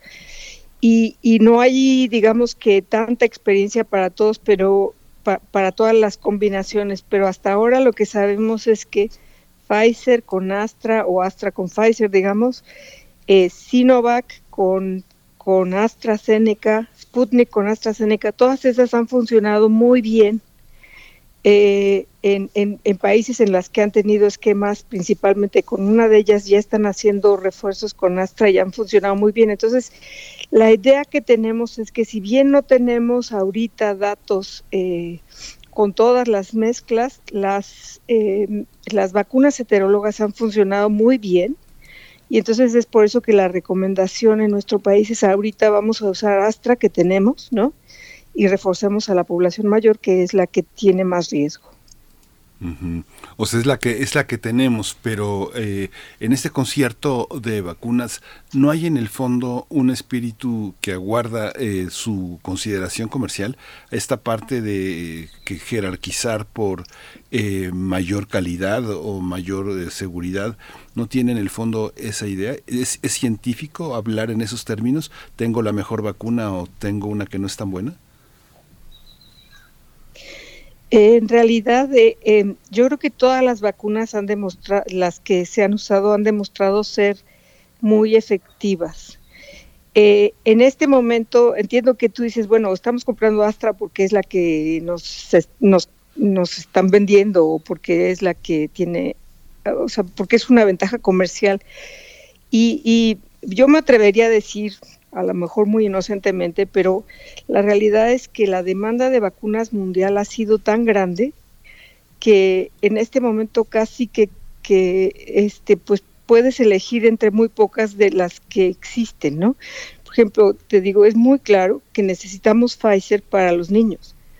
Y sin embargo, no tenemos en este momento los esquemas de los niños porque no ha habido una producción o una oferta suficiente para todos.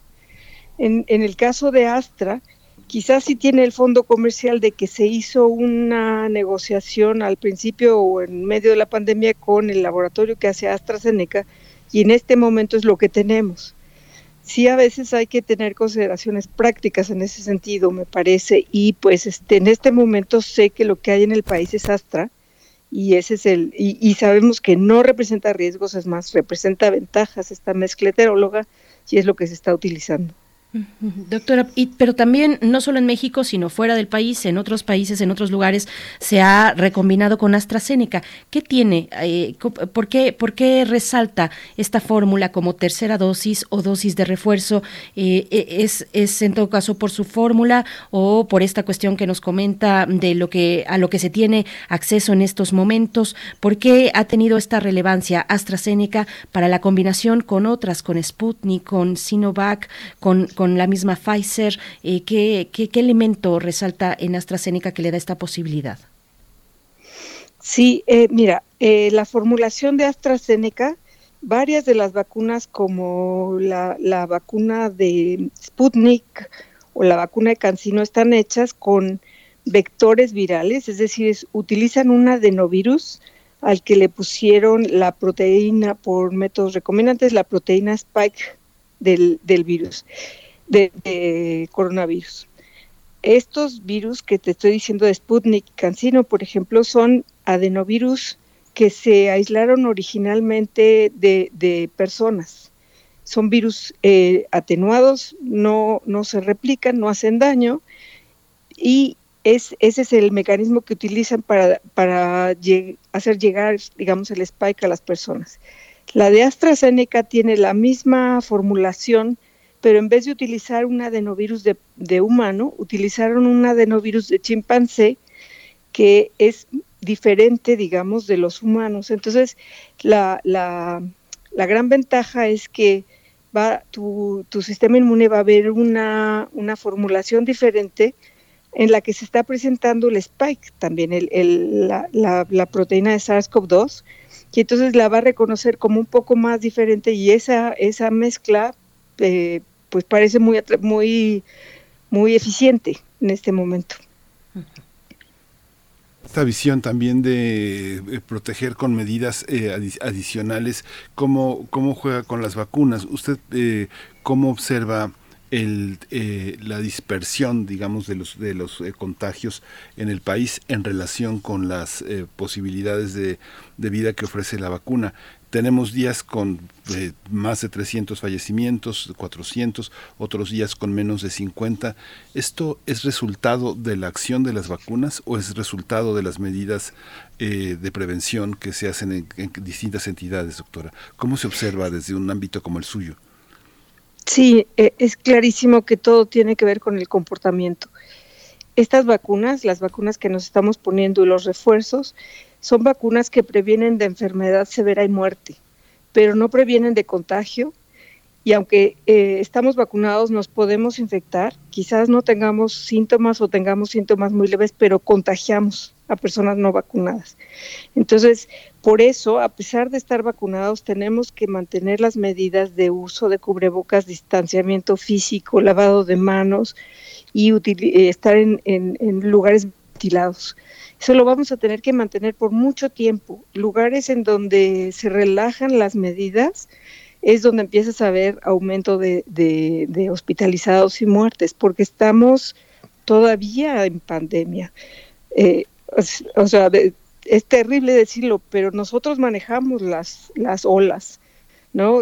Empezamos a ver que baja, digamos, una ola y entonces la gente se empieza a relajar estas temporadas son terribles porque son, digamos que las temporadas de reuniones familiares, el clima más frío y entonces queremos estar eh, pues más juntitos, ¿no? Unos de los otros y eso, y entre familia uno siempre siente que la familia no contagia y eso pues este, eh, si no tenemos precauciones eh, mínimas, pues eso mueve una cuarta ola, que es lo que se está viendo, por ejemplo, en Europa ya, ¿no?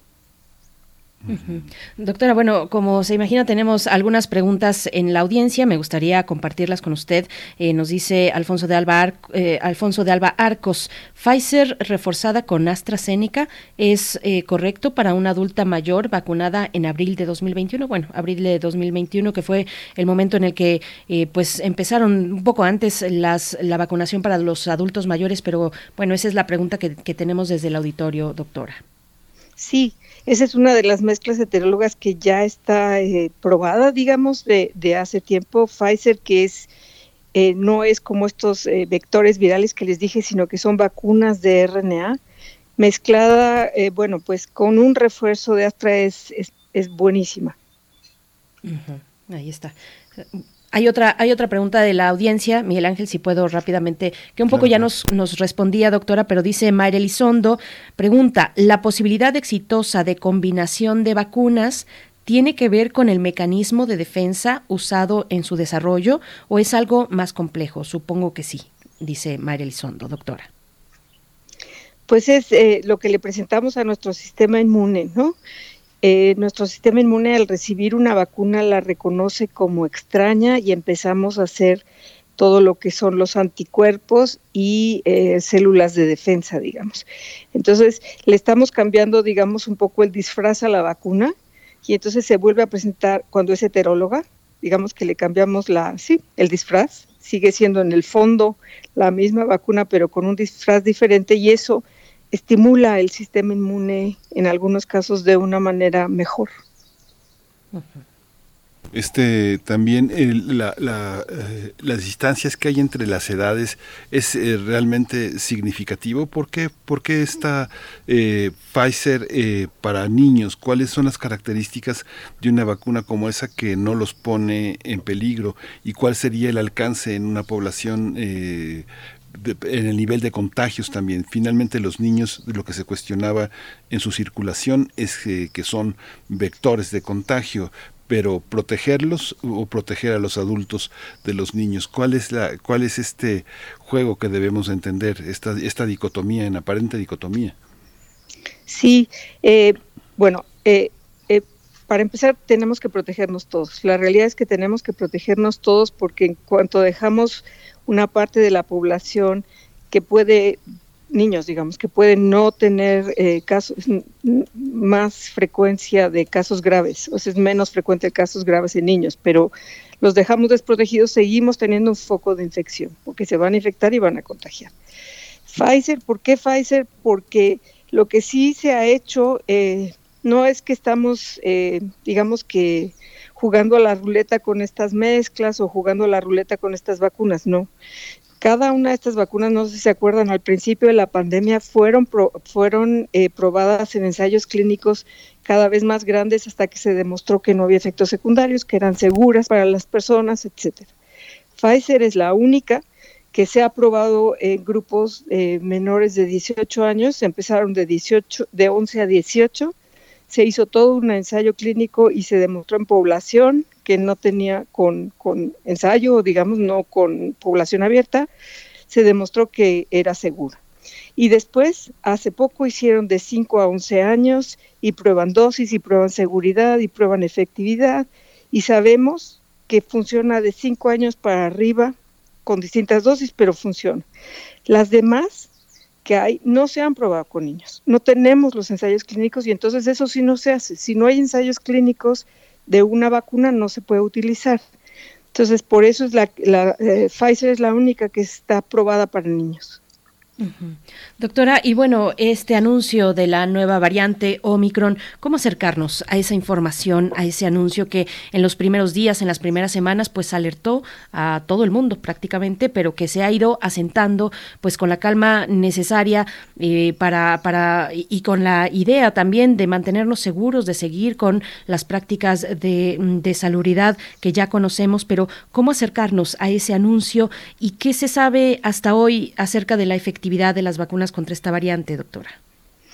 Sí, eh, tenemos un programa mundial, digamos, ahora de vigilancia genómica, digamos, que estamos leyendo las secuencias de los virus que van apareciendo. Y eh, todos los días en todo el mundo, en muchas partes del mundo, porque es una tecnología sofisticada, digamos, se, se revisa qué variantes o qué, sí, qué variantes andan circulando. Hace unas tres semanas se anunció en Sudáfrica que apareció esta secuencia, esta variante, eh, que tenía más cambios de los que habíamos visto. Y eso llamó muchísimo la atención porque normalmente estamos viendo de uno en uno, de dos en dos cambios, digamos, ¿no? Y esta tenía muchos cambios de golpe.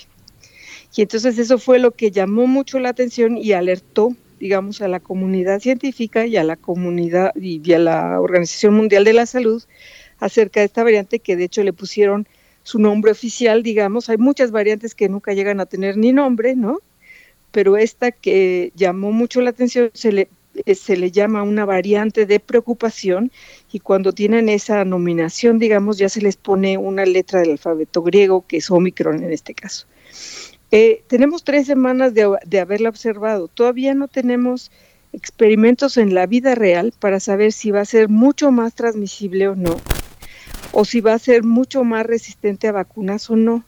Por lo que podemos leer, podría ser que fuese más resistente a las vacunas, pero tenemos un poco que eh, eh, esperar a ver en cuanto a protección, o sea, los ensayos que podemos hacer en el laboratorio con la variante y con anticuerpos nos dicen que, que la variante puede resistir, pero eso comparado con los experimentos de la vida real, digamos, con el sistema inmune de las personas, no lo tenemos todavía claro. Nos tenemos que seguir cuidando de esta y de muchas otras variantes que van a aparecer. El hecho de que el virus se replique tanto y haya tanto virus alrededor del mundo está favoreciendo que aparezcan nuevas y nuevas variantes.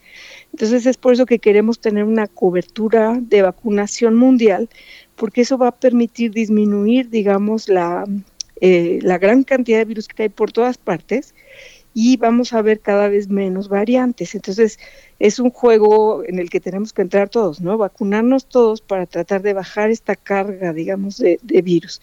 Tenemos un problema muy serio en países, bueno, desde luego como el nuestro, que todavía no tenemos cobertura total, hay mucha desigualdad en el mundo. Hay países como África o Centroamérica que no tienen ni siquiera el 10% de la población vacunada por cuestiones económicas y sociales, eh, geográficas, digamos.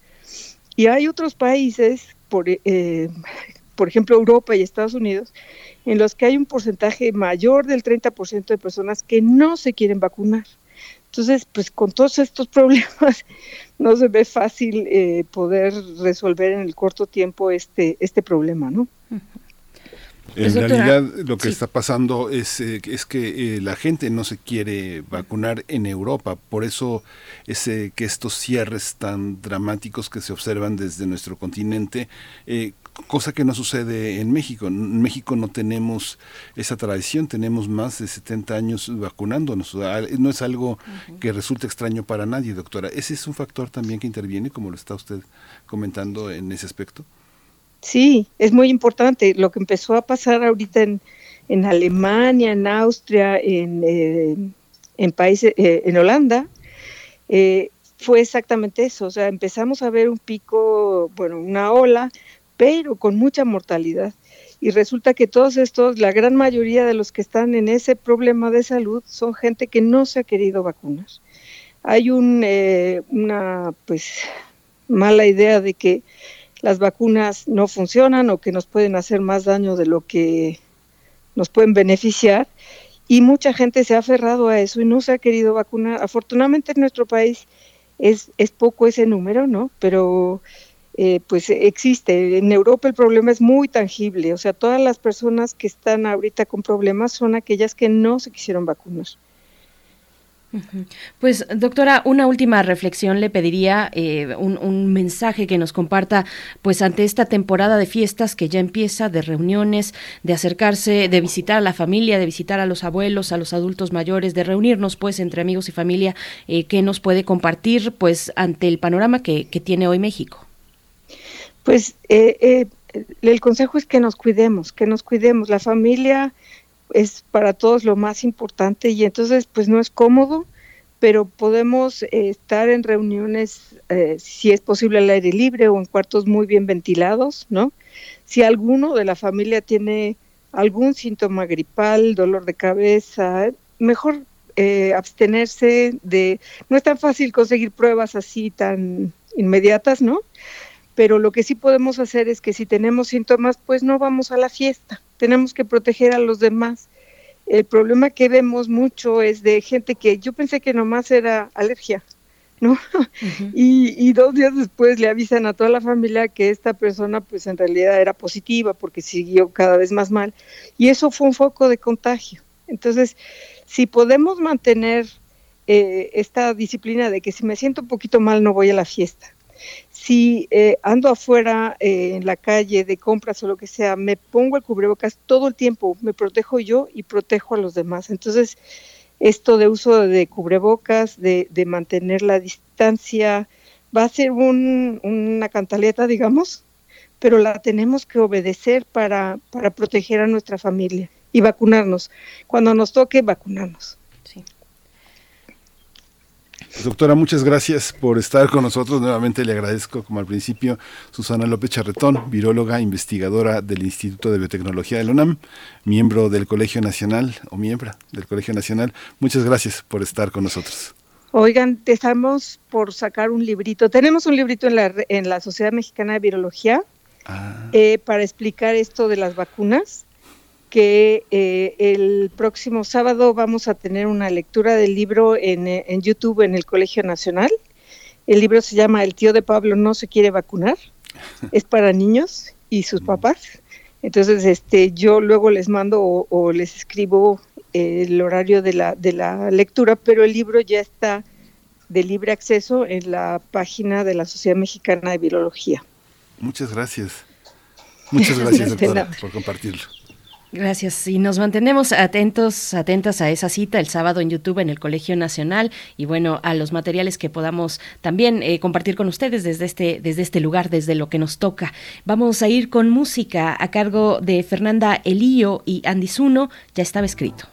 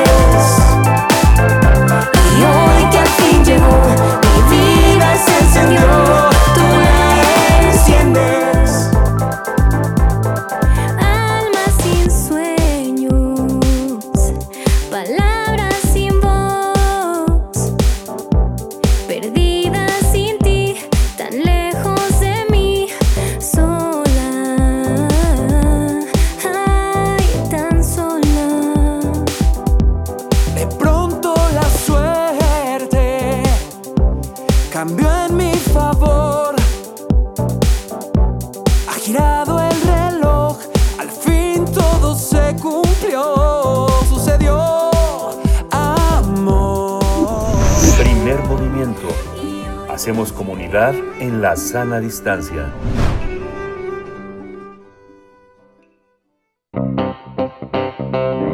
Nota Nacional. México fue escenario de una de las mayores tragedias luego de volcarse un tráiler en Chiapas que trasladaba a más de 160 migrantes hacinados. El incidente dejó al menos 55 muertos y un centenar de heridos, de acuerdo con el reporte de las autoridades mexicanas.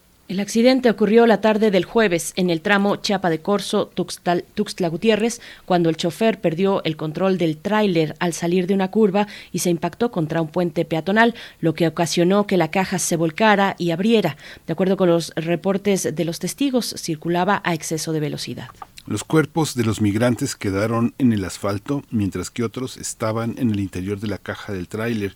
Algunos sobrevivientes fueron auxiliados en primera instancia por los habitantes y cuando llegaron los servicios médicos fueron trasladados a diversos hospitales. La mayoría eran de Guatemala, Honduras y El Salvador. Un día después, otra historia de otros dos migrantes que viajaban en la caravana que se dirigía a Puebla, de Puebla a la Ciudad de México, fueron atropellados por una camioneta del Instituto Nacional de Migración durante una disputa con las autoridades migratorias. Vamos a conversar sobre este tema, las personas migrantes y las condiciones de su traslado en la que se ven obligados a transitar por nuestro país. Hoy está con nosotros Alicia Moncada. Ella es responsable de investigación en la Fundación para la Justicia y el Estado Democrático de Derecho. Es investigadora con experiencia y activismo en derechos humanos desde una perspectiva interseccional. Buenos días, Alicia Moncada. Gracias por estar aquí en Primer Movimiento. Buenos días. Buenos días, muchísimo gusto estar aquí con ustedes. Gracias, Alicia Moncada. Pues, ¿cómo le damos contexto a este trágico accidente? ¿Qué es lo que está pasando en nuestro país? Eh, ¿Cuál es la dimensión de este fenómeno migratorio? ¿Y, y cómo, cómo se ve desde, desde el trabajo que están realizando ustedes en la, en la Fundación Alicia? Bueno, este es el resultado de políticas migratorias de muerte. en donde básicamente se obliga a las personas migrantes, muchas de ellas en necesidad de protección internacional, a transitar cada- en, situación, una situación cada vez más peligrosa y que tiene que ver muchísimo con la militarización de las fronteras que estamos viviendo en este momento en México y de las rutas, que expone a las personas a una sistema, a sistemáticas formas de violencia castrense. La falta de acceso a procedimientos también de asilo en México y de regularización migratoria eh, las obliga a tomar decisiones eh, cada vez más peligrosas y que ponen sus vidas a situaciones de extremo riesgo. Eh, esto lo hemos venido denunciando las organizaciones de la sociedad civil en México, que el endurecimiento de las políticas migratorias, la militarización y especialmente aceptar el proyecto estadounidense de externalización de sus fronteras ocasionaría este tipo de tragedias, eh, que son violaciones a derechos humanos, ¿no? En contra de la población migrante y solicitante de asilo eh, o en necesidad de protección internacional en México. ¿Qué tiene, qué tiene que, eh, qué diferencia hay en el número de acusaciones que hay contra los eh, funcionarios del Instituto Nacional de Migración, la enorme corrupción que había y las fuerzas armadas? ¿Qué diferencia hay entre los dos, eh, entre las dos instancias regulatorias del tránsito migrante? Pues eh, el- es muy interesante que a pesar de que estas situaciones, como la que acabamos de ver, de esta tragedia, son sistemáticas, son consecuentes en México. Recién acaba de ocurrir la masacre de Camargo, por ejemplo. Eh, el INM pareciera ser una institución intocable. De igual forma lo vimos con el uso excesivo de la fuerza que agentes del INM aplicaron contra personas migrantes, eh, específicamente haitianas y centroamericanas, en algunas de las caravanas que salieron de Tapachula de gente desesperada. Pareciera ser un, un- un- un mundo intocable, ¿no? Especialmente cuando sabemos que esta tragedia que acaba de ocurrir no, no, no ocurrió de una forma espontánea. Esta idea de, eh, o, esta, o esta narrativa que se está tratando de instalar por parte de las autoridades mexicanas, de que eh, es culpa o fue culpa del exceso de velocidad del conductor del trailer, lo que está haciendo es tratando de invisibilizar la tremenda corrupción que hay eh, eh, en, en las en las eh, instituciones mexicanas, especialmente el INM, pero no olvidemos la Guardia Nacional, por ejemplo. Precisamente porque eh, este trailer, este este este camión, ¿no? Pasó por varios puntos de detención migratoria, por varios puntos móviles de revisión migratoria. Esto no hubiera podido ocurrir si no, hubiera, si no existiera una tremenda colusión de las autoridades con eh, las organizaciones eh, criminales que están detrás de esto. Alicia, y es que no basta, mm, pongámoslo así, aunque ni siquiera llegamos a eso, pero no basta eh, en todo caso de eh, con, no impedir el, el libre paso de las personas que transitan en nuestro país. Hay también un modus operandi de redes de personas que mueven a estas personas migrantes en estas condiciones de hacinamiento. Eh, hay también otros muchos peligros. ¿Cómo tendría que posicionarse el Estado mexicano? De nuevo, no basta con no impedir el paso. ¿Qué tipo de de, de, revisiones no se están llevando a cabo en estos retenes, qué tipo de, de, protección tendría que asumir el Estado mexicano para con estas personas que están atravesando el territorio. Sí, pues garantiza. Eh, allí es donde vendría, por ejemplo, la, eh, digamos que la importancia de favorecer condiciones para procedimientos de asilo y regularización migratoria en México. Muchas de estas personas eh, y lo vi documentando casos recientemente en Tapachula, específicamente de personas haitianas, africanas. Eh, muchas de estas personas no es su, su principal sueño llegar a Estados Unidos, es sencillamente encontrar un lugar seguro donde quedarse. Eh, muchas de estas violaciones que hemos documentado recientemente tienen que ver precisamente con que es la falta de estas condiciones para la regularización migratoria en México, para la falta de acceso a procedimientos de asilo, generan que las personas se vean forzadas a eh, pues tomar eh, decisiones que las llevan a la muerte, como es el caso de, de contratar, entre comillas, a, a, coyotes, ¿no? En el sur. Un caso que documentamos eh, precisamente de esta, de esta tragedia fue de una persona migrante que tomó la decisión de contratar al coyote que lo llevó a esta tragedia llegando a México, es decir, no tenía ese plan el de contratar una eh, a un coyote que lo trasladara a Estados Unidos, pero la desesperación de estar en, en Tapachula con las condiciones que existen en ese momento, en este momento allá, eh, pues lo obligó a tomar esta decisión. Recientemente estamos muy, muy preocupadas, las organizaciones de la sociedad civil, porque el gobierno mexicano aceptó la reimplementación del programa Quédate en México, lo que va a implicar que todas las personas solicitantes de asilo en Estados Unidos van a permanecer en México mientras dure su procedimiento, como ya ocurrió eh, antes de que se cancelara el programa a principios de este año.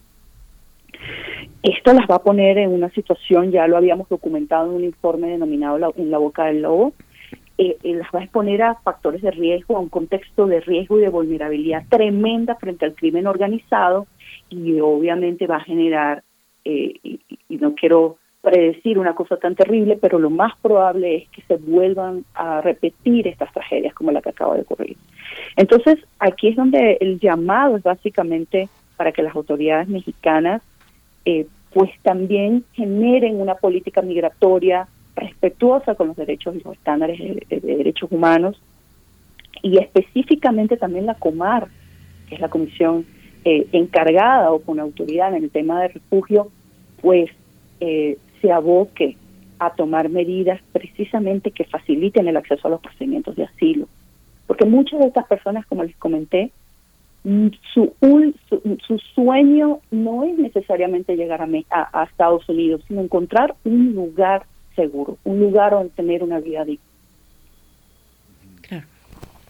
Con la multiplicación de solicitudes de asilo, hay una visión distinta que se, que se desmarque de esta visión bilateral con Estados Unidos y que establezca medidas de protección, como ha pasado con los haitianos. Uno ve, incluso en la Ciudad de México, muchas personas de origen haitiano este, trabajando para proveedores incluso del gobierno de la ciudad. Yo ayer conversaba, conversé con tres haitianos, tres haitianos que tienen seis meses de hablar español y que lo hablan bastante bien, que estaban comiendo este tacos de chicharrón con guacamole en un camellón cerca de la colonia Roma y hablé con su proveedor y decía que bueno el gobierno de la ciudad había puesto muchas facilidades para los eh, proveedores que tenían trabajadores migrantes eh, aceptados en México.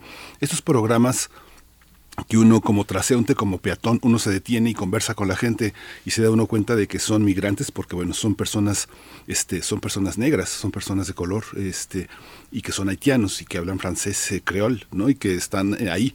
¿Cómo, ¿Cómo entender esta parte del gobierno mexicano, estos claroscuros? Hay partes que son muy conmiseradas, que son muy eh, empáticas y hay otras que son muy crueles y corruptas. ¿Cómo entender esta parte, Alicia? Sí, es complejísimo, ¿no? Eh, los procesos de integración, como los que tú tuviste, eh, que tienen que ver con favorecer condiciones para la integración de las personas refugiadas o solicitantes de refugio en México, son absolutamente necesarias, ¿no? Pero si también te pones a ver y a rascar, por así decirlo, a escarbar un poco más profundo, vas a encontrar que, por ejemplo, estas personas no pueden abrir una cuenta bancaria, por ejemplo, para recibir eh, pues los salarios, ¿no? Correspondientes les cuesta muchísimo o si pierden su tarjeta de débito se van a enfrentar contra la pared bancaria que les va a impedir acceder a su cuenta bancaria nuevamente si no tienen un pasaporte vigente. Es decir, vas a encontrar todas, digamos que los cracks, ¿no? Eh, debajo de eh, lo que aparenta ser un programa de integración eh, bueno, favorable, cosa que lo es pero lamentablemente no tiene condiciones, su estabilidad, las condiciones que le dan estabilidad a este tipo de programas, lamentablemente en México son muy pocas, ¿no? están muy quebradas, hay muchos obstáculos. Entonces, esos son los claroscuros, ¿no? O sea, uno, uno, uno, lo que aparenta ser algo muy positivo y lo es, lamentablemente tiene unas bases endebles, que hay que tomarse el tiempo de mirarlas con muchísimo detalle, precisamente para que sean programas exitosos, ¿no? Lo vemos con, lo vimos con Sembrando Vida, por ejemplo. Ustedes recordarán el programa Sembrando Vida y algunas denuncias de corrupción y de deforestación de, de bosques endémicos que traía detrás. La gente estaba deforestando bosques endémicos para sembrar estas especies que tenían que ver con el programa Sembrando Vida. Por ejemplo. Y el programa Sembrando Vida había personas migrantes, no sé si lo recuerdan. Ahora cambió a, Sembrando Oportunidades. Entonces, esta, eh, esta, eh, eh, el, el problema es que las políticas eh, pueden parecer muy favorables, aquí es donde está el- el- la, luz, la luz, ¿no? Pero su oscuridad es que precisamente sus con las condiciones para que estas políticas se generen de una manera eh, positiva y su impacto sea holístico son endebles. Ahí es donde está la oscuridad detrás de, de estas políticas tan luminosas. Alicia Moncada, volviendo a, a esta tragedia del jueves de la semana pasada, ¿quiénes son estas personas hospitalizadas y fallecidas y qué necesidades pues se presentan para proveer a las familias de atención, de la atención que requieren? ¿Hay coordinación efectiva? ¿Se ha, visto esta coordinación efectiva, este trabajo conjunto entre el gobierno mexicano y autoridades, entiendo, de, bueno, de Guatemala, porque entiendo que, muchos son originarios del Quiché, una provincia eh, guatemalteca pues particularmente pauperizada y con, y con grandes desigualdades. ¿Cómo está esta dimensión de- del problema, Alicia? Sí, eh, eh, es tremendo porque, por ejemplo, en la- desde la Fundación para la Justicia llevamos casos relacionados con masacres de migrantes, la masacre de los 72, la masacre de Güemes, en donde hasta el día de hoy, por ejemplo, la Comisión Ejecutiva de Atención a Víctimas, pues con muchas dificultades e incluso en a veces de ninguna manera ha generado las medidas necesarias para la reparación, por ejemplo. Entonces lo que estamos pidiendo ahorita eh, de, primer plano es proceso de identificación y restitución de restos que se lleven a cabo de una manera digna y humana y apegados profundamente a los estándares internacionales, ¿no?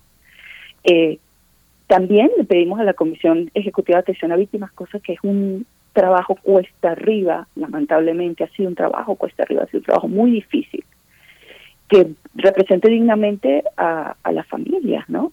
Y que garantice el respeto que debe el Estado mexicano a, los derechos establecidos en la Ley General de Víctimas, ¿no? Y en la legislación procesal penal. Que se encargue, por ejemplo, de lo- del, del eh, tema funerario, ¿no? De los gastos funerarios, lo que requieran las familias.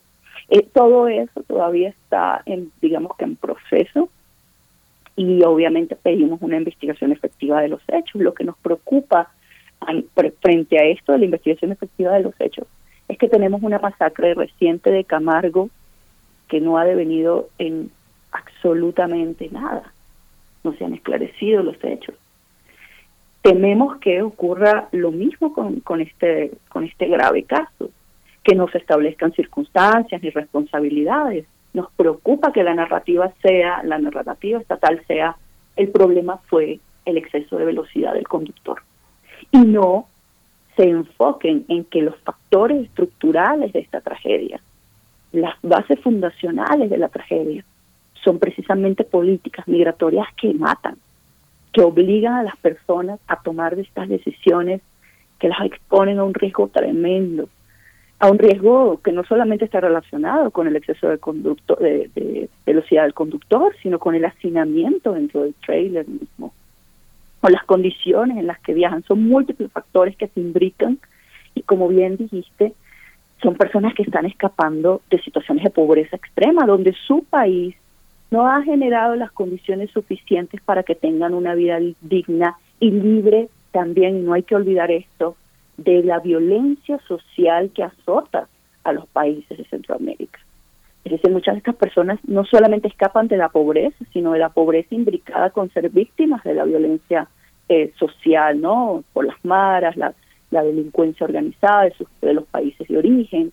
También no hay que olvidar factores de expulsión relacionados con el racismo y la discriminación racial y la discriminación étnica, que también se imbrican y hacen que la gente tome este tipo de decisiones. Entonces, eh, eh, y es muy complejo, ¿no? Lograr que, y ya directo a la pregunta, que el, que el Estado mexicano pues asuma las responsabilidades, que la Comisión Nacional de los Derechos Humanos dicte unas medidas a todas las autoridades responsables para que se garantice eh, todo lo que te acabo de comentar y que funja y que se convierta en una institución vigilante que proteja derechos humanos, no que se aboque a la persecución de migrantes y a, y a, y a generar ¿no? o a ejecutar las medidas que tienen que ver con la externalización de las fronteras estadounidenses, que es lo que lamentablemente estamos viendo.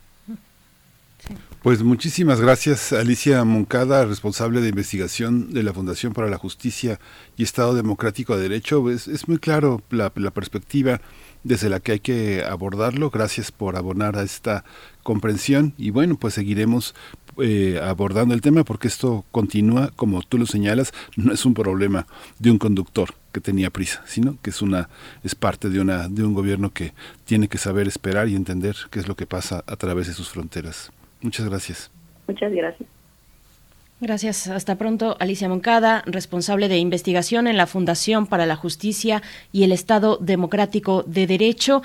Vamos ya a hacer la pausa. De hecho, nos vamos a despedir con un poco de música para despedirnos así de la radio Nicolaita. Nosotros vamos a volver después del corte, pero nos quedamos con esto a cargo de Elsa y El Mar Payaso. Es la canción de cierre de esta segunda hora.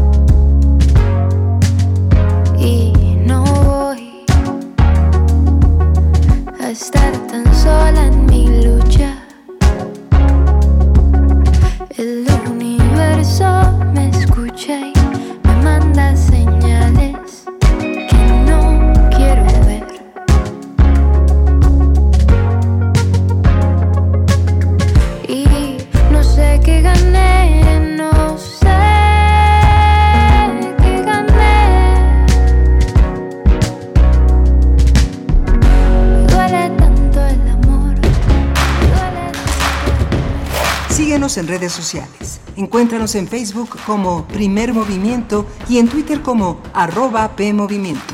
Hagamos comunidad.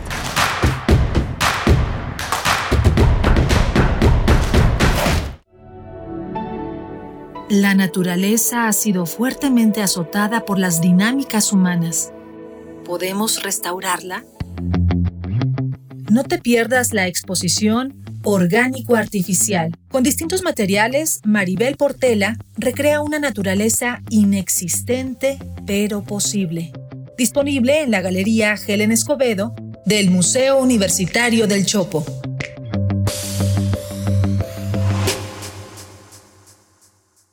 Habla Alejandro Moreno, presidente nacional del PRI. En el PRI trabajamos rumbo a nuestra vigésima tercera Asamblea Nacional. El PRI escuchará los planteamientos del proyecto de país que queremos, la estrategia política a seguir, la vida interna del partido que nos une y el camino hacia dónde vamos a avanzar. Vamos con todo el ánimo, con todo el carácter y con toda la voluntad para que juntos construyamos el mejor PRI de todos los tiempos. ¡Que viva el PRI! Fentanilo, heroína, cocaína piedra, cristal.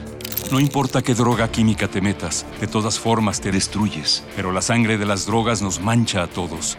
Mejor métete esto en la cabeza. Si te drogas, te dañas. Si necesitas ayuda, llama a la línea de la vida, 800-911-2000. Para vivir feliz, no necesitas meterte en nada.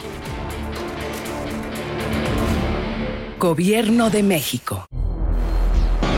Un susurro el epicentro de las vibraciones del mundo. donde lo mecánico entra al oído y lo sublima. Islas resonantes. Pensar el mundo a través del sonido. Entrevistas y reflexión sobre el arte de escuchar de la mano de Cintia García Leiva. Sábados 19 horas. Islas Resonantes. Radio UNAM. Experiencia sonora. Encuentra la música de primer movimiento día a día en el Spotify de Radio UNAM y agréganos a tus favoritos.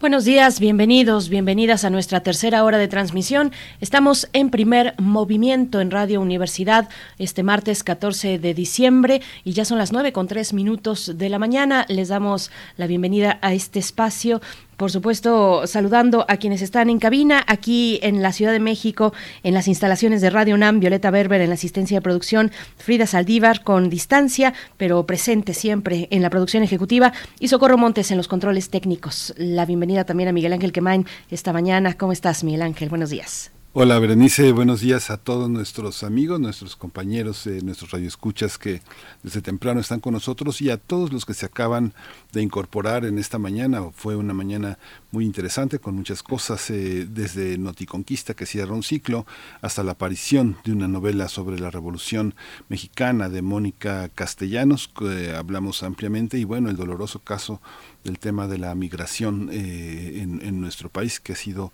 pues un tema que no, no dejaremos de abordar y que ha dejado en este último tramo, la semana pasada, muchas víctimas mortales y muchas víctimas que continuarán siéndolo porque este impacto de haber eh, visto, presenciado la muerte de sus connacionales, de sus eh, compañeros de aventura, pues debe ser una, una, una, presencia pues imborrable, ¿no? No hay manera de, no hay manera de que en, en, el pobre vocabulario que tenemos para decir sanar tenga lugar esa experiencia.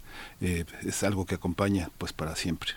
Por supuesto. Bueno, y hay algunos comentarios en la audiencia al respecto de este trágico accidente de personas migrantes en Chiapas. Y yo creo que ahí de fondo también lo que comentabas un poco, Miguel Ángel, es eh, pues cómo se comporta una sociedad como la nuestra cuando se presenta pues frente a nuestros ojos este drama humanitario que todos los días desfila en nuestras ciudades, en nuestras carreteras, en nuestros caminos, eh, cómo, nos estamos comportando frente a este fenómeno que mm, está desde hace mucho tiempo y permanecerá eh, durante muchas décadas. Estaremos hablando del mismo si no se eh, rearticulan los esfuerzos para mm, proveer en sus lugares de origen pues las condiciones básicas de una vida digna. Nos dice por acá María Elizondo, en redes sociales dice, por supuesto que el problema de la migración es complejo.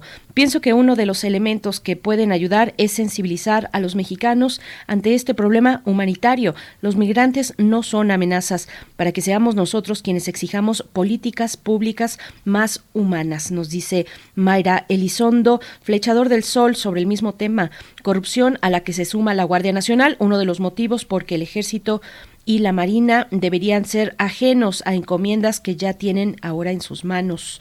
Bueno, pues estos comentarios sobre el tema migrante.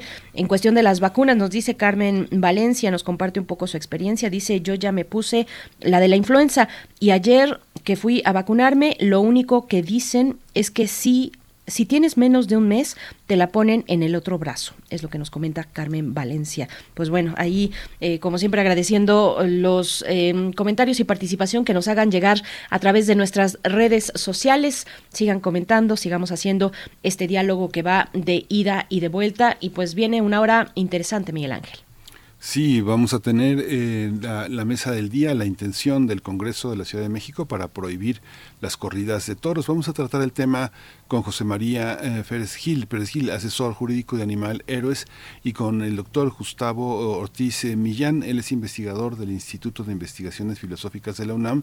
Él es doctor en filosofía por la Universidad de Colombia, es bioeticista y miembro del Colegio de Bioética, es profesor de la Facultad de Filosofía y Letras de la UNAM.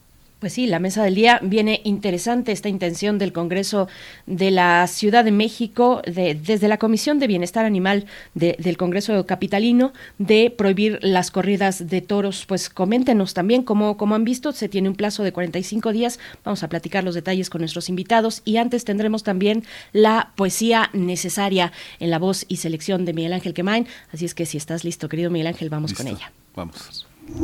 Primer movimiento. Hacemos comunidad con tus postales sonoras. Envíalas a primermovimientounam.gmail.com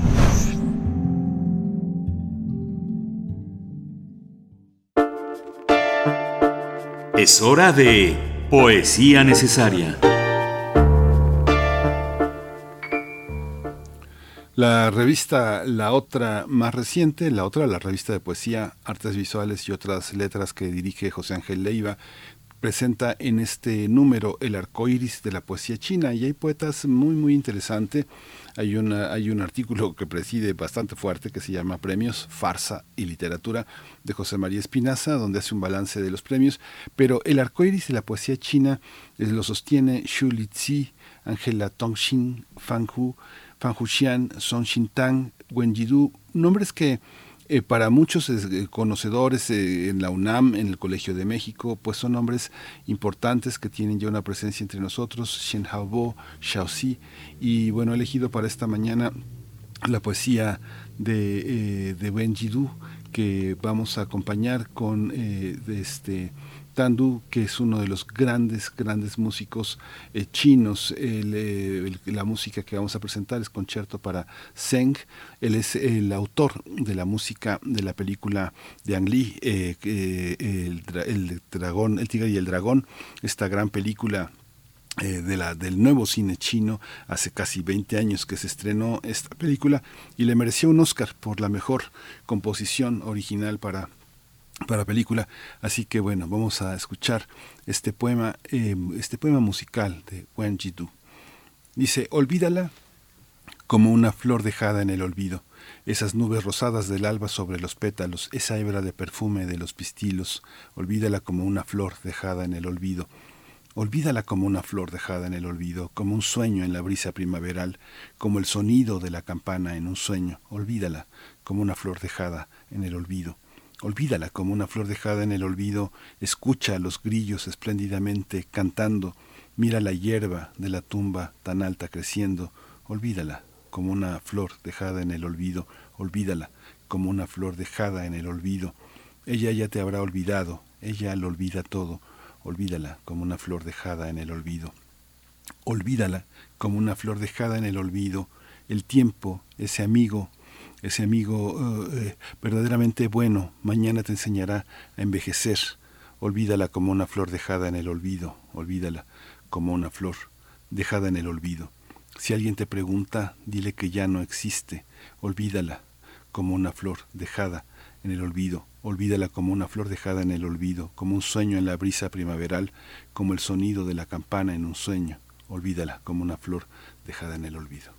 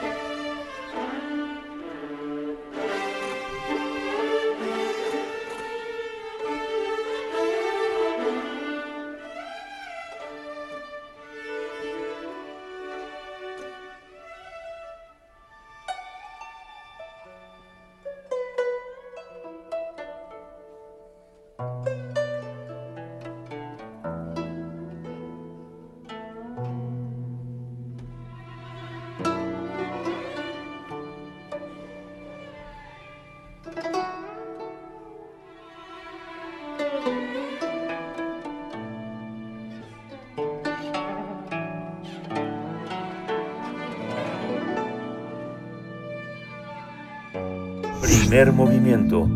Hacemos comunidad con tus postales sonoras. Envíalas a primermovimientounam.gmail.com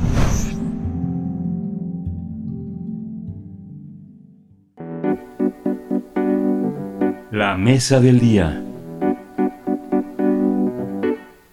Con cinco votos a favor y cuatro ausencias, la Comisión de Bienestar Animal del Congreso de la Ciudad de México aprobó el lunes de la semana pasada un dictamen para prohibir las corridas de toros. Sin embargo, un día después fue detenido el avance del dictamen para ser discutido en el Pleno, luego de que el presidente de esa comisión, Jesús Esma, del Partido Verde Ecologista de México, sostuvo una reunión con Pedro Aces, presidente de la Asociación, Mexicana de Tauromaquia.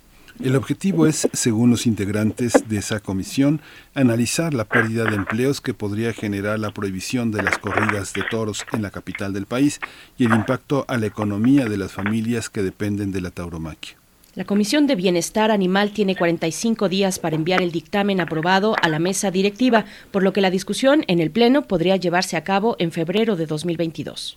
El dictamen tiene como propósito prohibir la celebración de espectáculos en los cuales se maltrate, torture o prive de la vida a toros, novillos y becerros. El documento propone multas de hasta 4.9 millones de pesos a quienes realicen este tipo de espectáculos. Además, plantea que se reconozca en la Constitución Política de la Ciudad de México la protección a los animales como seres sintientes. Vamos a realizar un análisis del dictamen para prohibir las corridas de toros en la Ciudad de México y están con nosotros José María Férez Gil, él es asesor jurídico de Animal Héroes. Le doy la bienvenida, José María Férez Gil, bienvenido, gracias por estar aquí en primer movimiento para discutir este tema. Gracias, buenos días. Hola, buenos días, gracias por la invitación. Gracias, bienvenido, eh, José María Férez. Eh, vamos, también eh, tenemos eh, como invitado al doctor Gustavo Ortiz Millán, investigador del Instituto de Investigaciones Filosóficas de la UNAM, doctor en filosofía por la Universidad de Columbia, bioeticista y miembro del Colegio de Bioética, profesor de la Facultad de Filosofía y Letras también de esta casa de estudios. Doctor Gustavo Ortiz Millán, gracias. Bienvenido a Primer Movimiento, a Radio UNAM. Buenos días. Hola, buenos días. Gracias por la invitación. Muchas gracias a los dos. Quisiera empezar por el doctor Gustavo Ortiz Millán, porque el tema, el territorio de la filosofía es el territorio de mayor hondura y, y, y de larga data para entender eh, cómo comprendemos la naturaleza de lo animal, el sentido de sus propias, eh, de su propia individualidad y qué papel hemos dado para pensar que tenemos que suspender de manera urgente la crueldad o de continuarla, continuarla a nombre de las familias que no pierdan sus empleos. ¿Cómo entenderlo, doctor? Mira, Miguel Ángel, yo creo que pedir que desaparezcan las corridas de toros no es sino una manifestación más de una sociedad que quiere progresar moralmente, una sociedad que piensa que no se justifica el maltrato animal, y esto ya está plasmado en distintas leyes, incluso en, la Constitución de, de, la Ciudad de México, se considera que los animales son, eh, son seres sintientes, ¿sí? y si coincidimos en que lo son, entonces veremos que tienen un estatus moral, que tienen valor moral, que no son cosas.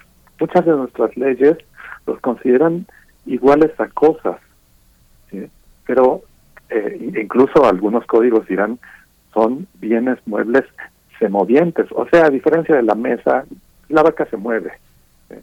Pero no, es, eso es una mala visión de los animales. Los animales no pueden ser equiparados a cosas, porque los animales, a diferencia de las cosas, sienten y les importa su propia vida, les importa lo que va a pasar, quieren evitar el dolor, el sufrimiento. Eso les da un estatus moral diferente al de las cosas y eso nos impone a nosotros, los seres humanos, un cierto trato, restricciones a lo que podemos hacer con un animal. Entonces no podemos eh, infligir dolor por diversión en un animal, eso es moralmente incorrecto. Si yo lo hago con un perro, muy probablemente la gente alrededor pensará que pues que soy una mala persona, que, que soy vicioso, que, eh, que eso no es correcto. ¿eh? Y si le preguntamos a los taurinos, muy probablemente ellos también estén de acuerdo en que el maltrato animal es incorrecto. Pero entonces pensemos, ¿por qué piensan que ese caso específico de las corridas de toros sí se justifica? ¿sí? Yo supongo que ningún taurino que sea tan ciego a la realidad que, que no vea que en una corrida de toros el toro la pasa mal, sufre, ¿sí? que es un espectáculo de maltrato animal. Pero ellos piensan que es un arte, que es parte de una cultura, ellos dirán que es una cultura milenaria, pero eso no es cierto. El toreo no es, no es parte de una cultura milenaria. La mayor parte de las características que hoy asociamos al, al toreo se fijaron eh, más o menos en, el siglo XVIII, XIX. Si nosotros vemos lo que sucedía antes, vamos a ver que antes, eh, en, la época, por ejemplo, de Felipe II, lo más común era que se pelearan toros con tigres, con leones, con perros. Era muy diferente el espectáculo. No había plazas de toros fijas, eran móviles. Entonces no no es parte de una de una tradición milenaria. y, la cuestión de si es arte o no, pues es debatible, dependamos, dep dependiendo de qué entendamos por arte. ¿Sí? Porque arte puede decir simplemente saber hacer algo, tener alguna destreza. Y en ese sentido, bueno, pues sí, puede ser un arte, pero en el mismo sentido en que hablamos del arte de la guerra o del arte de la política. ¿sí? Pero incluso si pensáramos que es arte, ¿por qué eso va a pesar más que nuestras consideraciones morales, que el sufrimiento de los, de los toros? ¿eh? Muchas veces pensamos que hay que ha habido a lo largo de la historia manifestaciones artísticas que han desaparecido por razones morales. ¿eh? Antes se castraba a los niños para que fueran cantantes de ópera, ¿no? los castrati, y hoy nos parece escandaloso, aunque había buenas razones estéticas para hacerlo, había razones morales muy poderosas para deshacernos de esa tradición. ¿sí? Entonces, es un espectáculo eh, inmoral, me parece, desaparecer. Eh, José María Férez Gil, asesor jurídico de Animal, eh, de Animal Héroes, Asociación Civil, ¿cómo lo ve desde la perspectiva del litigio, de, de, pelear? Eh, como comenta el doctor Gustavo Ortiz Millán, la Ciudad de México tiene su constitución, pero esto es nuevo. La, la, pelea es bastante vieja, que desde los años 90 hay una demostración de cómo el negocio de los toros es un negocio de que antes de la corrida es un negocio de crueldad y de, de, este de preparar a la, al animal para que sufra anticipadamente y sea bravo, ¿no? Bravo en la corrida. ¿Cómo entendemos esta, esta ya, este ya largo litigio que me imagino que usted tiene pues muchísimos años ya este, de experiencia en esto. Bueno, muchas gracias. Eh, en el tema jurídico ha habido un gran avance y se ha ido demostrando con todas las provisiones que se han logrado en algunos estados de la República Mexicana que los taurinos no tienen ningún derecho humano que debe de ser protegido por la Constitución y que tampoco representan una minoría que haya sido eh, sobajada o menospreciada a lo largo del tiempo. Incluso en un evento que es muy similar a los corridos de toros, que son las peleas de gallos, cuando digo similares porque se están maltratando animales, no, no porque sean idénticos en cuanto a la forma en que se realizan. Pero en el tema de las peleas de gallos se prohibieron en el estado de Veracruz y la primera sala de la Suprema Corte de Justicia emitió una sentencia en el amparo revisión 163 diagonal 2018 en la que señala de manera textual esta primera sala comparte la idea de que la cultura no es admirable por ser tradicional, sino tan solo cuando es portadora de valores y de derechos que sean compatibles, en primer lugar con la dignidad humana y en segundo lugar con el respeto mutuo que nos debemos los seres humanos y con el que todos le debemos a la naturaleza. En este sentido, cualquier práctica que suponga el maltrato del sufrimiento innecesario de los animales no puede considerarse una expresión cultural amparada por la Constitución. Entonces, en este, en este antecedente jurídico, que es muy importante, antecedente jurídico eh, desvirtúan todos los argumentos que señalan los que gustan de estas actividades violentas. Ellos señalan que tienen derecho a la libertad de trabajo, tienen derecho al acceso a la cultura, señalan un montón de argumentos que son desvirtuados de manera muy sencilla. También eh, es, muy importante mencionar que en Coahuila, en Guerrero, en Sonora y en Quintana Roo, los eventos taurinos se prohibieron y todos los amparos les fueron negados a los taurinos. En esas cuatro entidades la prohibición está vigente y continuará vigente. En la Ciudad de México, lo que están alegando en este momento es que se genera una derrama económica muy importante y lo que nosotros alegamos es que el hecho de que haya una derrama económica no hace que la actividad deba de ser perdurable o que por esa única razón deba de continuar. Lo que es muy positivo de este debate es que la gente está empezando a informarse y se está dando cuenta de lo que hay atrás de las corridas de toros. No solo se torturan a toros de cuatro años, también hay vaquillas, hay becerros, hay novillos que son torturados para que esta gente entrene en tiendas. Entonces, es una cadena de dolor y de sufrimiento brutal que nos la pintan como si el toro fuera un animal agresivo o bravo, cuando en realidad es un herbívoro pacífico que lo único que hace es defenderse. Entonces, toda la tauromaquia está basada en mentiras, en engaños, y nos quieren hacer creer que el toro es malo cuando la maldad es una característica única del humano. Somos el único animal que goza sufriendo, ha- haciendo sufrir a otros seres. Entonces, el punto de vista jurídico nos parece que está muy avanzado. El punto de vista económico, los taurinos no tienen ningún dato certero que diga cuál es la derrama económica y estamos convencidos que en la Ciudad de México hay menos de 40 eventos taurinos al año. Entonces, la Ciudad de México no pueden establecer que hay una gran derrama económica por esos 40 eventos taurinos y queremos reconducir a las personas que se dedican a eso a una actividad digna. Por eso queremos trabajar en conjunto para que nadie se quede sin trabajo y la sociedad siga avanzando en este proceso civilizatorio, dejando en el pasado prácticas crueles y por supuesto vamos a prohibir los eventos taurinos. Doctor Gustavo Ortiz Millán, eh, bueno, ante esta propuesta de la que hablamos en el Congreso Capitalino, empezó a circular el hashtag prohibido prohibir, por ejemplo. ¿Cuáles, cuáles son esos límites bioéticos de quienes están en contra de, de- las corridas de toros? Eh, ¿Dónde está esa línea que divide al arte, que argumentan los que están a favor de, de la barbarie, el sufrimiento, la tortura, por diversión, por diversión, por, por tradición, o como lo queramos poder eh, poner, que se encuentra pues en este eh, pues en esta fiesta en la taromaquia cuéntenos un poco de, esta parte doctor Gustavo Ortiz Yo creo que es injustificado decir que eh, prohibir en sí mismo es algo malo.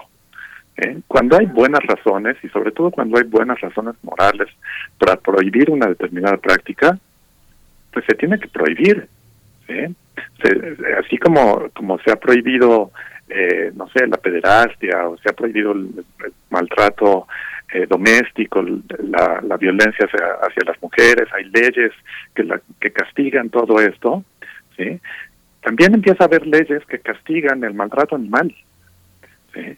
Y hay consenso en la sociedad en que hay buenas razones para prohibir el maltrato animal.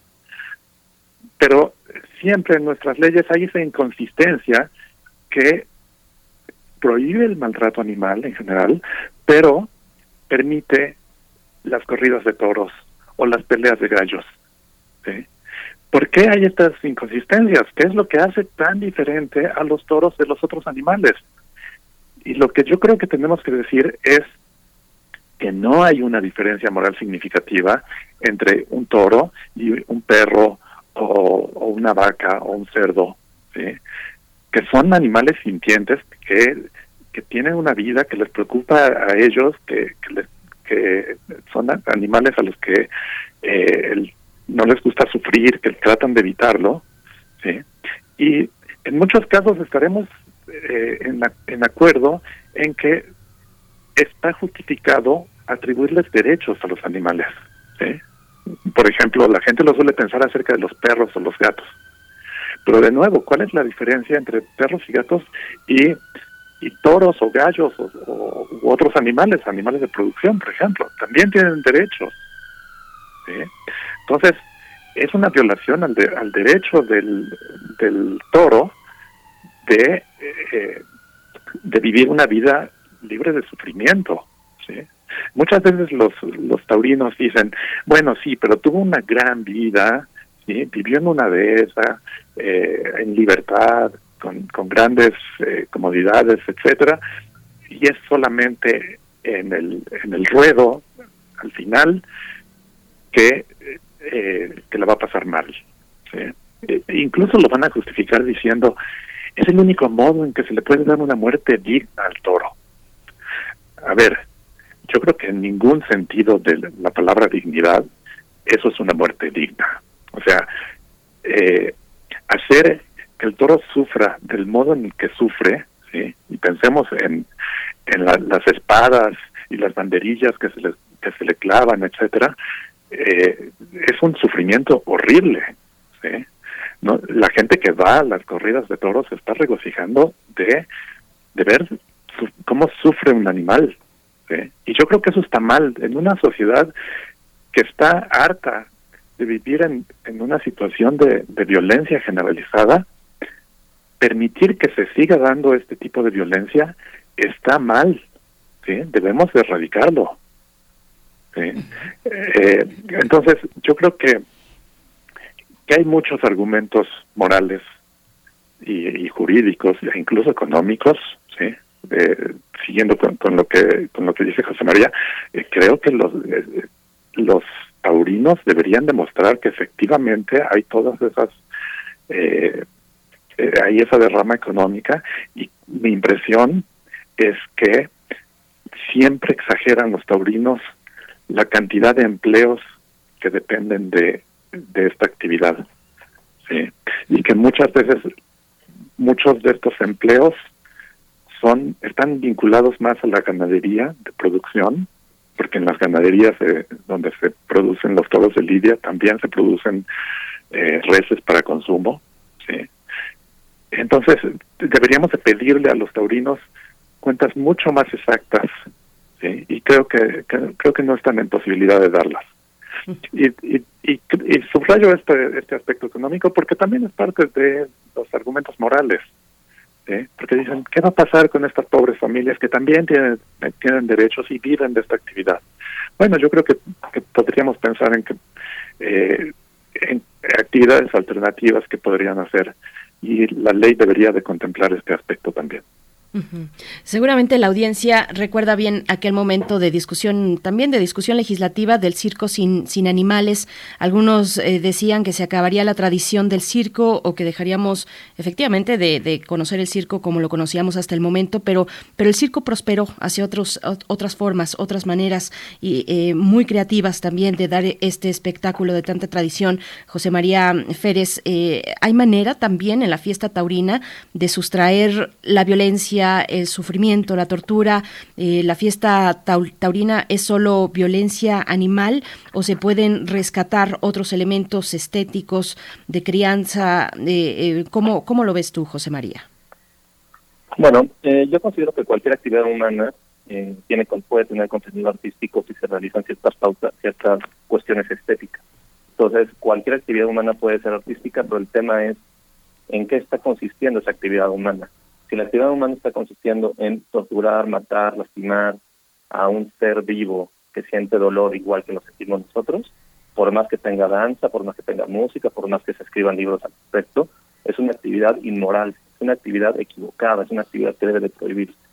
Entonces, el hecho de que tenga contenido artístico no hace que la tauromaquia sea perdurable.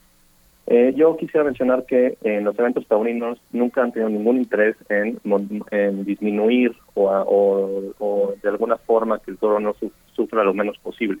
Al revés, no ha habido ningún avance para que los toros no tengan tanto dolor. La única mejora que han hecho en los últimos 200 años en los eventos taurinos es ponerles un peto a los caballos para evitar que tanto que muchos se mueran destripados, pero muchos caballos siguen muriendo destripados porque las víctimas no solo son los toros, novillos, becerros y vaquillas, sino también miles de caballos destripados. Entonces, ese es su único avance. Y una vez que se han reunido los taurinos en México y han debatido mucho, el único avance y progreso que ven a su fiesta es mejorar las instalaciones de los baños y las plazas de toros. Del pobre animal no dicen nada. Eso demuestra que para ellos, si no hay dolor, si no hay muerte, su ritual no sirve de nada. Ellos solo pueden concebir estas fiestas si el animal es torturado y asesinado. Entonces creemos que cuando ellos tienen una postura así de extremista, nosotros no podemos regular el maltrato ni nada por el estilo. El maltrato se prohíbe, sino que no y, no se regula ni se permite poquito nada más. Algo que, te- que quería también agregar es que El ningún abogado que, pueda denominarse como preparado podría decir que como argumento que está prohibido prohibir. Ese argumento es, es, es absurdo y por algo vivimos en un Estado de Derecho, por algo elegimos autoridades y por algo establecemos códigos para regular nuestra conducta. No vivimos en un estado de barbarie, vivimos en un Estado de Derecho. Hay muchísimas conductas que están prohibidas, las violaciones están prohibidas, el asesinato está prohibida, las peleas de perros, que eran son incluso más antiguas que la tauromaquia como la conocemos actualmente, están prohibidas. Entonces, no, no nos bajemos ese nivel de argumentación, elevemos el nivel argumentativo. Y cuando se les explica a los taurinos, se les exponen estos argumentos que el doctor también ha argumentado, se quedan sin defensa, porque lo único que ellos piensan es que debe de per- permanecer porque a ellos les gusta. Entonces, la pregunta no es, ¿se deben de prohibir las corridas de toros? Esa pregunta ya quedó en el pasado. La pregunta es, ¿cuándo se van a prohibir las corridas de toros y por qué no ha ocurrido antes? Hay una, hay una visión, este, eh, doctor Gustavo Ortiz Millán. eh, pienso en, un hombre tan enorme como Aristóteles, donde llegó a considerar que eh, había una situación de prudencia en los animales, en esta visión en la que los ponía en un contexto metafórico, en el sentido en el que los animales, algunos animales imitaban a los, eh, a los seres humanos en su conducta y que esa imitación podría llamarse en algunos casos prudencia, pero en el caso del dualismo filosófico, el tema del cuerpo y el alma, esa dualidad también en la filosofía, parece que el pensamiento de Descartes, según algunos este, trabajos filosóficos, eh, separa a el alma y el cuerpo y a los animales los condena solamente a ser poseedores de un cuerpo sin alma. ¿Cuándo encontramos ¿Cuándo encontramos en la historia del pensamiento de la filosofía esta idea en la que los animales están desprovistos de toda sensibilidad y de toda capacidad de, de, de- de tener una, al- algo más que un cuerpo? A ver, yo, yo creo que los mejores argumentos en ese sentido los dio David Hume, el filósofo escocés en el del siglo XVIII, eh, que él eh, en su en su tratado de la naturaleza humana muestra cómo funciona la mente humana y siempre termina diciendo y mira los animales no son tan diferentes los animales también razonan ¿sí? y los animales también hacen inferencias causales y los animales no somos tan diferentes de ellos ¿sí? esto lo dijo an- antes de, de Darwin ¿sí?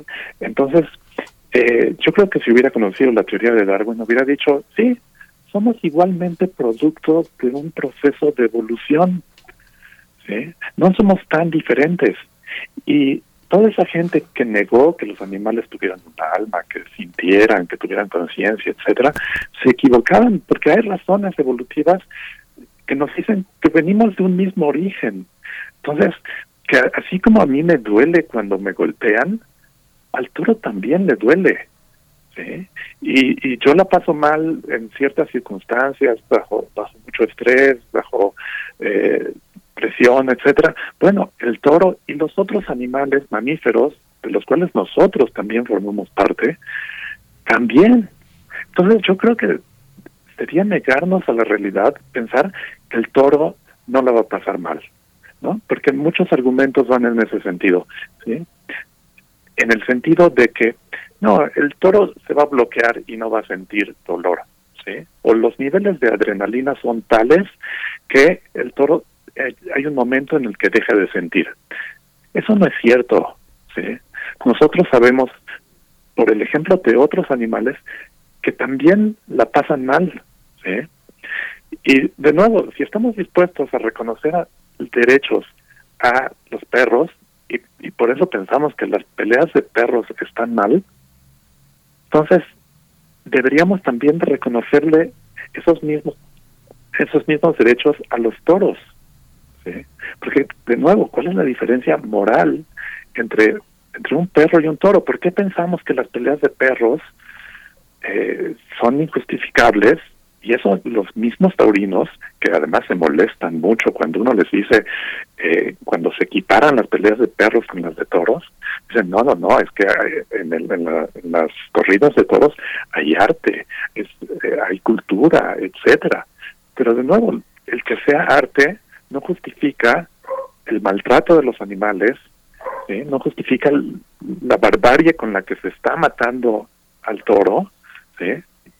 Y, y, además recordemos, bueno, eh, el torero tuvo la opción de ir y, hacer eso que hace. Al toro no le estamos dejando otra opción más que defenderse, ¿sí?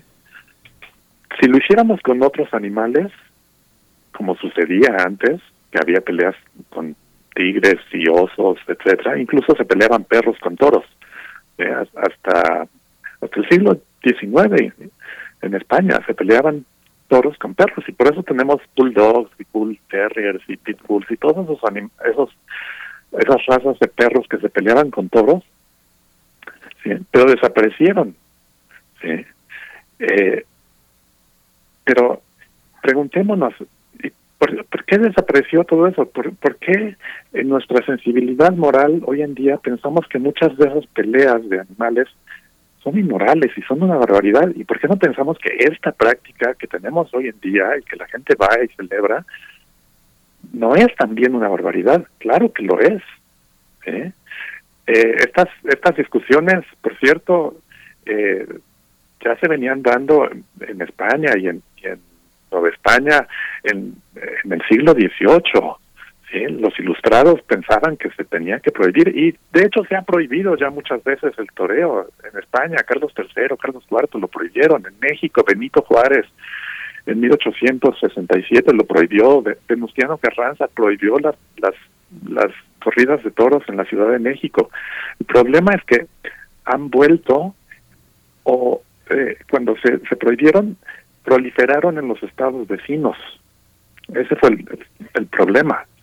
Entonces, esperemos que, que poco a poco, y, como nos decía José María, pues ya son cuatro estados donde se ha prohibido en México. ¿sí? va a seguir avanzando la prohibición. Y hay una cosa en la que taurinos y antitaurinos estamos de acuerdo. Esta es una tradición moribunda. ¿sí? Los taurinos dicen, déjenla morir no, de muerte natural. O sea, ellos están conscientes de que esto va a desaparecer. Quienes estamos en contra pensamos que no, que tenemos ya que desaparecerla, que, que una sociedad que eh, tiene que progresar moralmente, ¿sí? Y, una sociedad que, que está en contra de la violencia de los animales, tiene que desaparecer esto cuanto antes. Entonces, esta es una muy buena oportunidad y si el Congreso de la Ciudad de México no toma esta oportunidad, va a volver a llegar a ellos una y otra y otra vez. En Inglaterra, en, a principios del siglo XIX, se prohibieron las peleas entre toros y, perros, el bull baiting. ¿Sí? Bueno, pasaron más de 20 años para que el, el, el, Parlamento inglés pasara esta, esta resolución. Y la gente se burlaba de los de quienes estaban en contra y decían es parte de nuestra cultura, es parte de nuestra identidad. Y aquello desapareció. Y la identidad inglesa no cambió. Y la cultura inglesa se enriqueció. Entonces yo creo que si esto desaparece, la cultura mexicana va a enriquecerse y nadie va a perder en términos de identidad. Hay una, hay una historia, eh, hay, una, hay una historia muy, muy interesante, eh, José María eh, Gil, que es la historia de la, de, la, de la Plaza México y de todo lo que hay alrededor de ese mundo. Fue una plaza inaugurada por el arzobispo primado de México entonces, Luis María Martínez, quien no sepa quién era Luis María Martínez, pues era un prelado que nació en una hacienda un, hombre de corte que estaba inspirado en la charrería. Y bueno, toda la, toda la, eh, tradición está inspirada en los toros de San Mateo que se, que se lidiaron ese 3 de febrero de 1946 en la Plaza de Toros México y que inicia toda una serie de celebraciones entre políticos y los llamados artistas, que eran las personas que empezaron a salir en la televisión ¿Cómo entender esa tradición? Este, digamos que gran parte de los políticos eh, eh, de, los, de la segunda mitad del siglo XX circularon en esa plaza, junto con todas las llamadas estrellas cinematográficas. ¿No es parte de un enorme poder? Amalia, este, la gobernadora de Zacatecas eh, en ese momento, Amalia García, rinde un homenaje al centenario de los Yaguno, Julián Yaguno, que son de los fundadores de la, de la ganadería de, de, de tor- toros de Lidia. ¿Cómo entender esta parte? Gobernadores, políticos, prelados, eh, eh, gente de la televisión, han sido quienes han sostenido toda esta industria. Bueno, ¿Cómo yo creo que yo yo creo que el hecho de que en, en la primera mitad del siglo XX haya habido tantos gobernadores y famosos en esa en esa plaza y que a partir de la segunda mitad y hasta nuestros días cada vez vea uno pueda apreciar a famosos y a gobernadores y a gobernantes en esa plaza refleja el proceso civilizatorio que hemos ido llevado a cabo. Antes era una muestra de estatus ir a esos eventos, ahora muy pocos artistas, muy pocos políticos por lo menos en la Ciudad de México, se atreven a publicar en sus redes sociales que van a esas plazas. Digo, lo- los que quedan que publican son Gabriel Cuadri y otro tipo de políticos que, que a lo mejor no son una referencia, ¿no? En cuanto a valores. Entonces, lo que sí creo yo es que si antes era considerado pues correcto era porque no había los avances científicos que hay ahora. Ahora sabemos que los toros sufren igual que nosotros, porque son mamíferos superiores, y además hay otros argumentos. Eh, el tema de que los humanos tenemos un raciocinio superior al resto de los animales, en lugar de utilizar ese raciocinio superior para idear formas de maltratarlos, aprovechar su intento de defensa para torturarlos y gozar con su sufrimiento, ya sea artístico o cualquier perversión que tengan, no nos debería de llevar a lo contrario, nos debería llevar a, a protegerlos, sabiendo que ellos no tienen el raciocinio que tenemos nosotros. Entonces a mí se me hace ter- terriblemente injusto, inmoral y, y falto de, to- de cualquier tipo de valor el aprovecharse de nuestro raciocinio superior para explotarlos y hacerlos sufrir de esta manera. Además, los taurinos señalan que, otro, como otro argumento de que hay estos animales que sufren en los rasgos, en los rastros peor, lo más chistoso de todo es que en su argumento sofisma, sofista y, y falto de cualquier lógica, los taurinos no están dispuestos a, a dejar de comer animales eh, tampoco. Ellos están no- ellos critican el sufrimiento de los animales que son destinados a consumo y dicen que eso está muy mal y que es peor, pero tampoco se los dejan de comer. Yo no conozco ningún taurino vegano. Entonces, esto, eh, se vuelven argumentos absurdos cuando dicen las corridas todos pues, sí son violentas, pero hay cosas más violentas. Pues no, la violencia no es poquito, la violencia no se define si es poquito o mucho, es violencia y punto. Y algo adicional es que la tauromaquia está basada en mentiras, la tauromaquia eh, eh, se creó como la conocemos ac- actualmente hace 320 años y desde esa época se han matado a más de 100 millones de toros, novillos de cerros y vaquillas y menos de 100 toreros han muerto. Entonces, a mí me parece que no es una lucha justa, es una lucha en la que el torero siempre gana, en lo que los toros no tienen ninguna posibilidad de ganar. Cuando llegan a indultar, acaban, acaban muriendo por las heridas que les infringen. Entonces, ese es otro argumento, ¿no? Que indultan algunos toros porque logró salvar su vida. ¿Quiénes somos nosotros, los humanos, aprovechando este raciocinio superior para definir por qué le salvamos la vida a un animal y no? ¿Por qué a nuestro perro jamás permitiríamos que le hicieran eso y aplaudimos y nos embriagamos mientras lastiman a novillos, vaquillas, becerros y toros? Son argumentos ridículos y yo me quedo con Belisario Domínguez y la frase que dijo que todo aquel que, respete su, sana, su cultura, está el buen nombre de su cultura está obligado a luchar hasta su último aliento contra los eventos taurinos.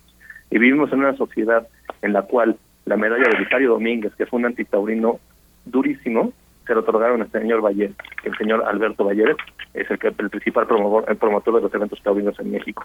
Entonces, avancemos, tenemos la razón, tenemos la razón ética y la mayoría de la sociedad está a favor de la prohibición. Hay comentarios en la audiencia, como pueden imaginarse, y hay algunos que voy a destacar. Verónica eh, Farías nos dice, los veganos consideran que comer carne es crueldad y violencia hacia los animales. Las personas que comemos carne no queremos crueldad hacia los animales tampoco, pero en las megagranjas los torturan toda la vida desde que los separan de su madre. Y continúa diciendo que los ranchos de toros de Lidia promueven la biodiversidad y de nuevo el argumento de las megagranjas de porcinos y bovin- atentan gravemente contra la salud humana y el ecosistema. Eh, también nos comparte, eh, bueno, esta eh, no- nos dice también que mueren más caballos destripados en los jaripeos. Van a prohibir entonces todo lugar, eh, en todo lugar de promover, en todo, en lugar de promover una cultura de respeto a la vida animal. Yo sufro con el maltrato animal y creo que prohibir no es la solución. Necesitamos educar y escuchar a los demás. ¿Qué pueden decir al respecto? Eh, es, es un planteamiento pues que me, me interesa que, que los dos puedan responder y dar su postura, doctor Gustavo Ortiz. Eh, yo creo que cualquier persona que esté en contra del maltrato animal y que sepa lo que pasa en una eh, granja industrial de, producción eh, debería de, de dejar de, comer carne. El más del 80% de la carne que consumimos viene de contextos de producción donde los animales la pasan muy mal. donde la- las gallinas ponedoras tienen espacios muy pequeños en las que viven, en esos espacios viven sus, su- todas sus vidas en, un martirio constante, ¿sí? Los los cerdos, las, las reses, etcétera. Podríamos ir caso por caso y ver las barbaridades que, eh, que estamos haciendo con los animales. Entonces, si alguien eh, está en contra del maltrato animal, y yo creo que yo creo que en general toda la gente está en contra del maltrato animal. Lo que pasa es que muchas veces no se da cuenta, no es consciente de lo que sucede en estas granjas factorías. ¿sí? Pero sí deberíamos de, de dejar de consumir esos esos es- esos productos. ¿sí? Y por consistencia deberíamos también de estar en contra de las corridas de toros. Me parece un mal argumento el de los taurinos que, que dicen, bueno, tú estás en contra de lo que pasa en las plazas, ¿sí? Pero bien que comes animales, ¿no? Bueno, sí, en, en ciertos hay, hay una diferencia, ¿no? Hay reglas para, para la matanza de animales. La norma, eh, eh, la, la 030 033, gracias, es la que especifica cómo se van a matar los animales de modo indoloro, ¿sí? Eh, cosa que no sucede en, en una plaza de toros. ¿sí? Eh, hay esas diferencias, pero en última instancia creo que sí, que, las mismas razones que nos llevan a estar en contra de las corridas de toros nos deberían de llevar a dejar de consumir productos eh, que vengan de, de estos contextos. ¿sí? Y en general dejar de consumir animales. Los animales no son cosas que están a nuestra disposición. ¿sí? Si reconocemos que tienen de- derechos, tienen derechos a no ser usados como recursos, a no, a no ser... Eh, a, a, a que no se les eh, inflija todo este este sufrimiento que implica la producción sí entonces eh, creo que sí deberíamos de ser consistentes en ese sentido José María Férez, eh, los toros de Lidia y la biodiversidad y también bueno algo que ya habías tocado tú, la cuestión de los de los rastros de estas eh, megagranjas de producción eh, para consumo humano. Cuéntanos cómo ves esta cuestión. Bueno, creo que vale la pena también comentar que un pequeño porcentaje de los toros de Lidia son los que efectivamente se destinan a las actividades cotidianas. probablemente menos del 3%. El 97% restante se destina a ganado de consumo o a hacerse mental. En el tema de la biodiversidad y las dehesas que tanto mencionan los taurinos, también me gustaría irnos a lo que ya autoridades han señalado. En España, cuando se iba a prohibir los eventos taurinos en Cataluña, el Ministerio del Medio Ambiente analizó el tema y dijo que si se prohibían los eventos taurinos no desaparecería la raza de toro de Lidia y tampoco corre riesgo eh, las dehesas, que es donde estos animales están, siempre y cuando los taurinos, en lugar de, eh, si ya no los pueden torturar y matar, los podrían conservar para que la gente los admirara, ¿no? Entonces, como decía Valeria, que era la persona que me ha mandado un mensaje, eh, lo- los taurinos podrían modificar estos espectáculos, es probable, eh, el tema es que no quieren, el tema es que para ellos, sin la muerte y tortura de los animales, esta tradición y este eh, creencia, como ellos mismos lo llaman, no tiene sentido. Entonces, eh, se vuelve muy interesante. Eh, ¿Qué pasa con el toro de Lidia? El toro de Lidia depende de alguna, alguna otra especie, digo, el toro de Lidia es una raza, pero el toro de Lidia depende, depende de algún otro animal, depende de algún ecosistema, por supuesto que no. Entonces, desde el punto de vista moral, desde el punto de vista ético, el hecho de tener, de, de tener una, una raza de animal en específico destinado únicamente, según los taurinos, para torturarla y matarla, yo creo que sería mucho mejor que no existieran. Si a mí si- es, algo hasta lógico. Si tienes una raza de perro que nada más la destinas para torturarlo y matarlo, pues que se extinga. Si los chihuahuas ocuparan para eso, pues que se extingan los chihuahuas en lugar de perpetuar su eterno maltrato y, y muerte. De verdad es que eh, me cuesta mucho trabajo entender estos argumentos porque todo lo llevan a unos extremos eh, y, y- y se, y se demuestra cómo los argumentos también no tienen ningún sustento. Todo está basado en mentiras, todo está basado en sofismas, todo está basado en, llevar las cosas al absurdo. Los taurinos dicen que les duele los animales en los rastros, pues que nos ayuden a, a que los animales en los rastros no sufran lo que sufren y que dejen de torturar los animales en las plazas. no no entiendo cómo pueden salir a dar estos argumentos y no y no tener vergüenza. Sí, si puedo añadir a Sí, esto sí, que dice José María. Eh, los, los taurinos dicen que están muy preocupados por la desaparición de, de- de la raza de toros de Lidia, ¿no? Por principio es, es cuestionable que haya una raza de toros de, de Lidia, que sea una, una raza que tenga eh, características específicas diferenciadoras, pero bueno, supongamos que, que sí, pero muchas razas bovinas que no se usan para la lidia han desaparecido a lo largo del tiempo o se encuentran actualmente en peligro de extinción, ¿no? La, vaca de, Albera, la cárdena andaluza, más de 30 eh, conforman la lista de bovinos autóctonos en peligro de extinción en España. Y los taurómacos no han dicho nada de esto, nunca se han preocupado por ellos, nunca han pedido su protección. Sí, es muy interesante toda esta toda esta argumentación y finalmente el encendido argumento también de nuestro nuestro amigo José María Férez Gil, que finalmente yo recuerdo un capítulo el, cap- el capítulo del Quijote en el castillo de los duques cuando Sancho este le recomienda a la duquesa que pues que su, su asno se va a quedar solo y pues que no le gusta mucho quedarse solo y que debe de tratarlo con más dignidad y lo mismo al rucio. Y al final el duque pues sí dice que los va a tratar como a su misma persona, que finalmente es esta consideración sobre, sobre la compasión que, que finalmente es la, punta de un iceberg en la que estamos todos metidos con la violencia que enfrentamos. Es, es esta, es esta, doctor Gustavo Ortiz Millán, al final eh, eh, la, gran metáfora de nuestro semejante, nuestro animal, eh, como nuestro semejante. A ver, hay un plano en el que somos iguales. En el plano de nuestra capacidad para el sufrimiento, ¿sí? somos iguales. Los animales sufren ¿sí?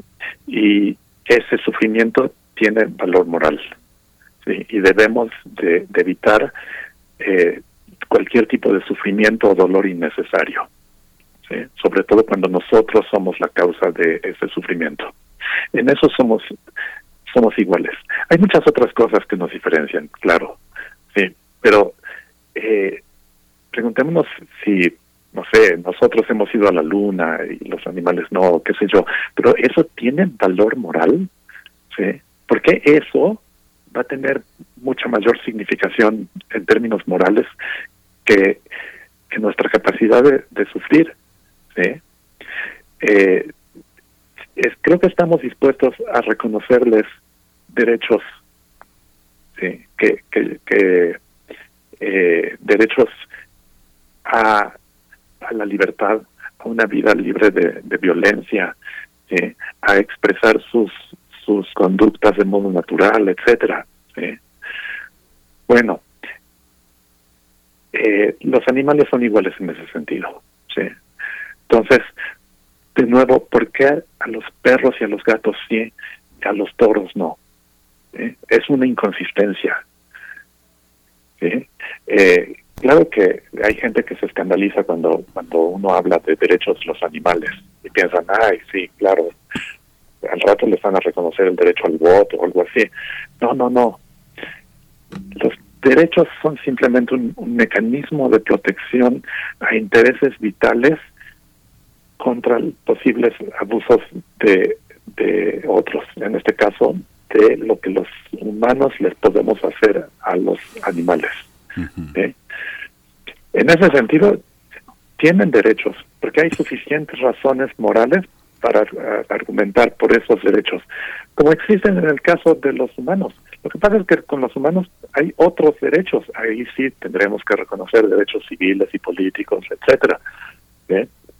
Pero un conjunto de derechos básicos lo tienen. José, para, concluir, José María Férez Gil, ¿qué esperar de este dictamen? ¿Cómo podemos eh, empujar para la decisión más justa para que finalmente este triunfe este dictamen que ya tenía como objetivo prohibir la celebración de espectáculos en los cuales se maltrate, torture o prive de la vida a toros, novillos y becerros?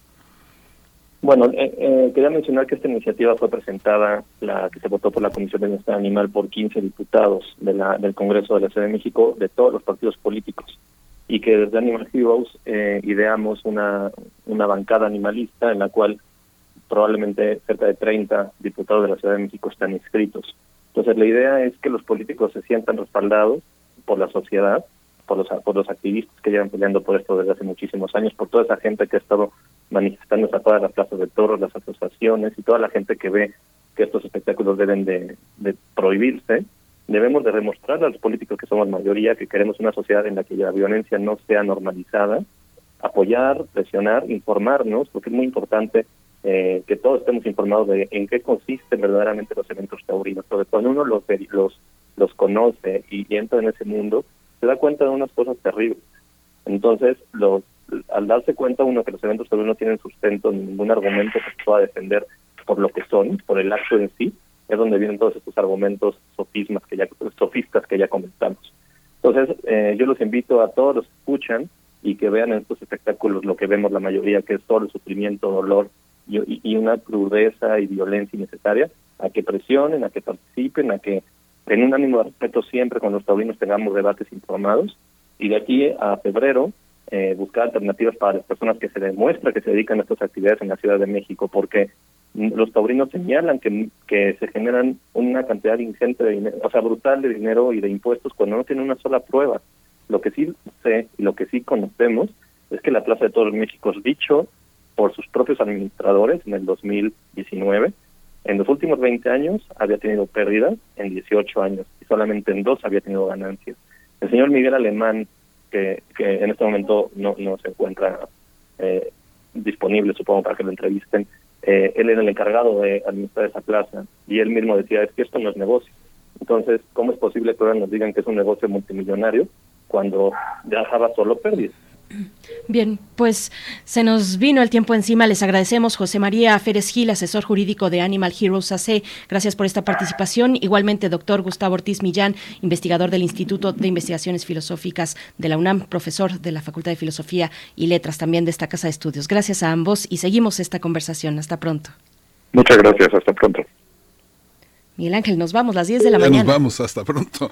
Ya nos dieron las 10 de la mañana. Esto fue Primer Movimiento. El mundo desde la universidad. Radio UNAM presentó Primer Movimiento, El mundo desde la universidad. Con Berenice Camacho y Miguel Ángel Quemain en la conducción. Frida Saldívar y Violeta Berber, producción. Antonio Quijano y Patricia Zavala, noticias. Miriam Trejo y Rodrigo Mota, coordinadores e invitados. Tamara Quirós, redes sociales. Arturo González y Socorro Montes, operación técnica. Servicio social, Lisette Pérez e Iván Chavarría.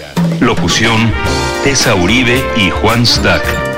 Quédate en sintonía con Radio UNAM. Experiencia sonora.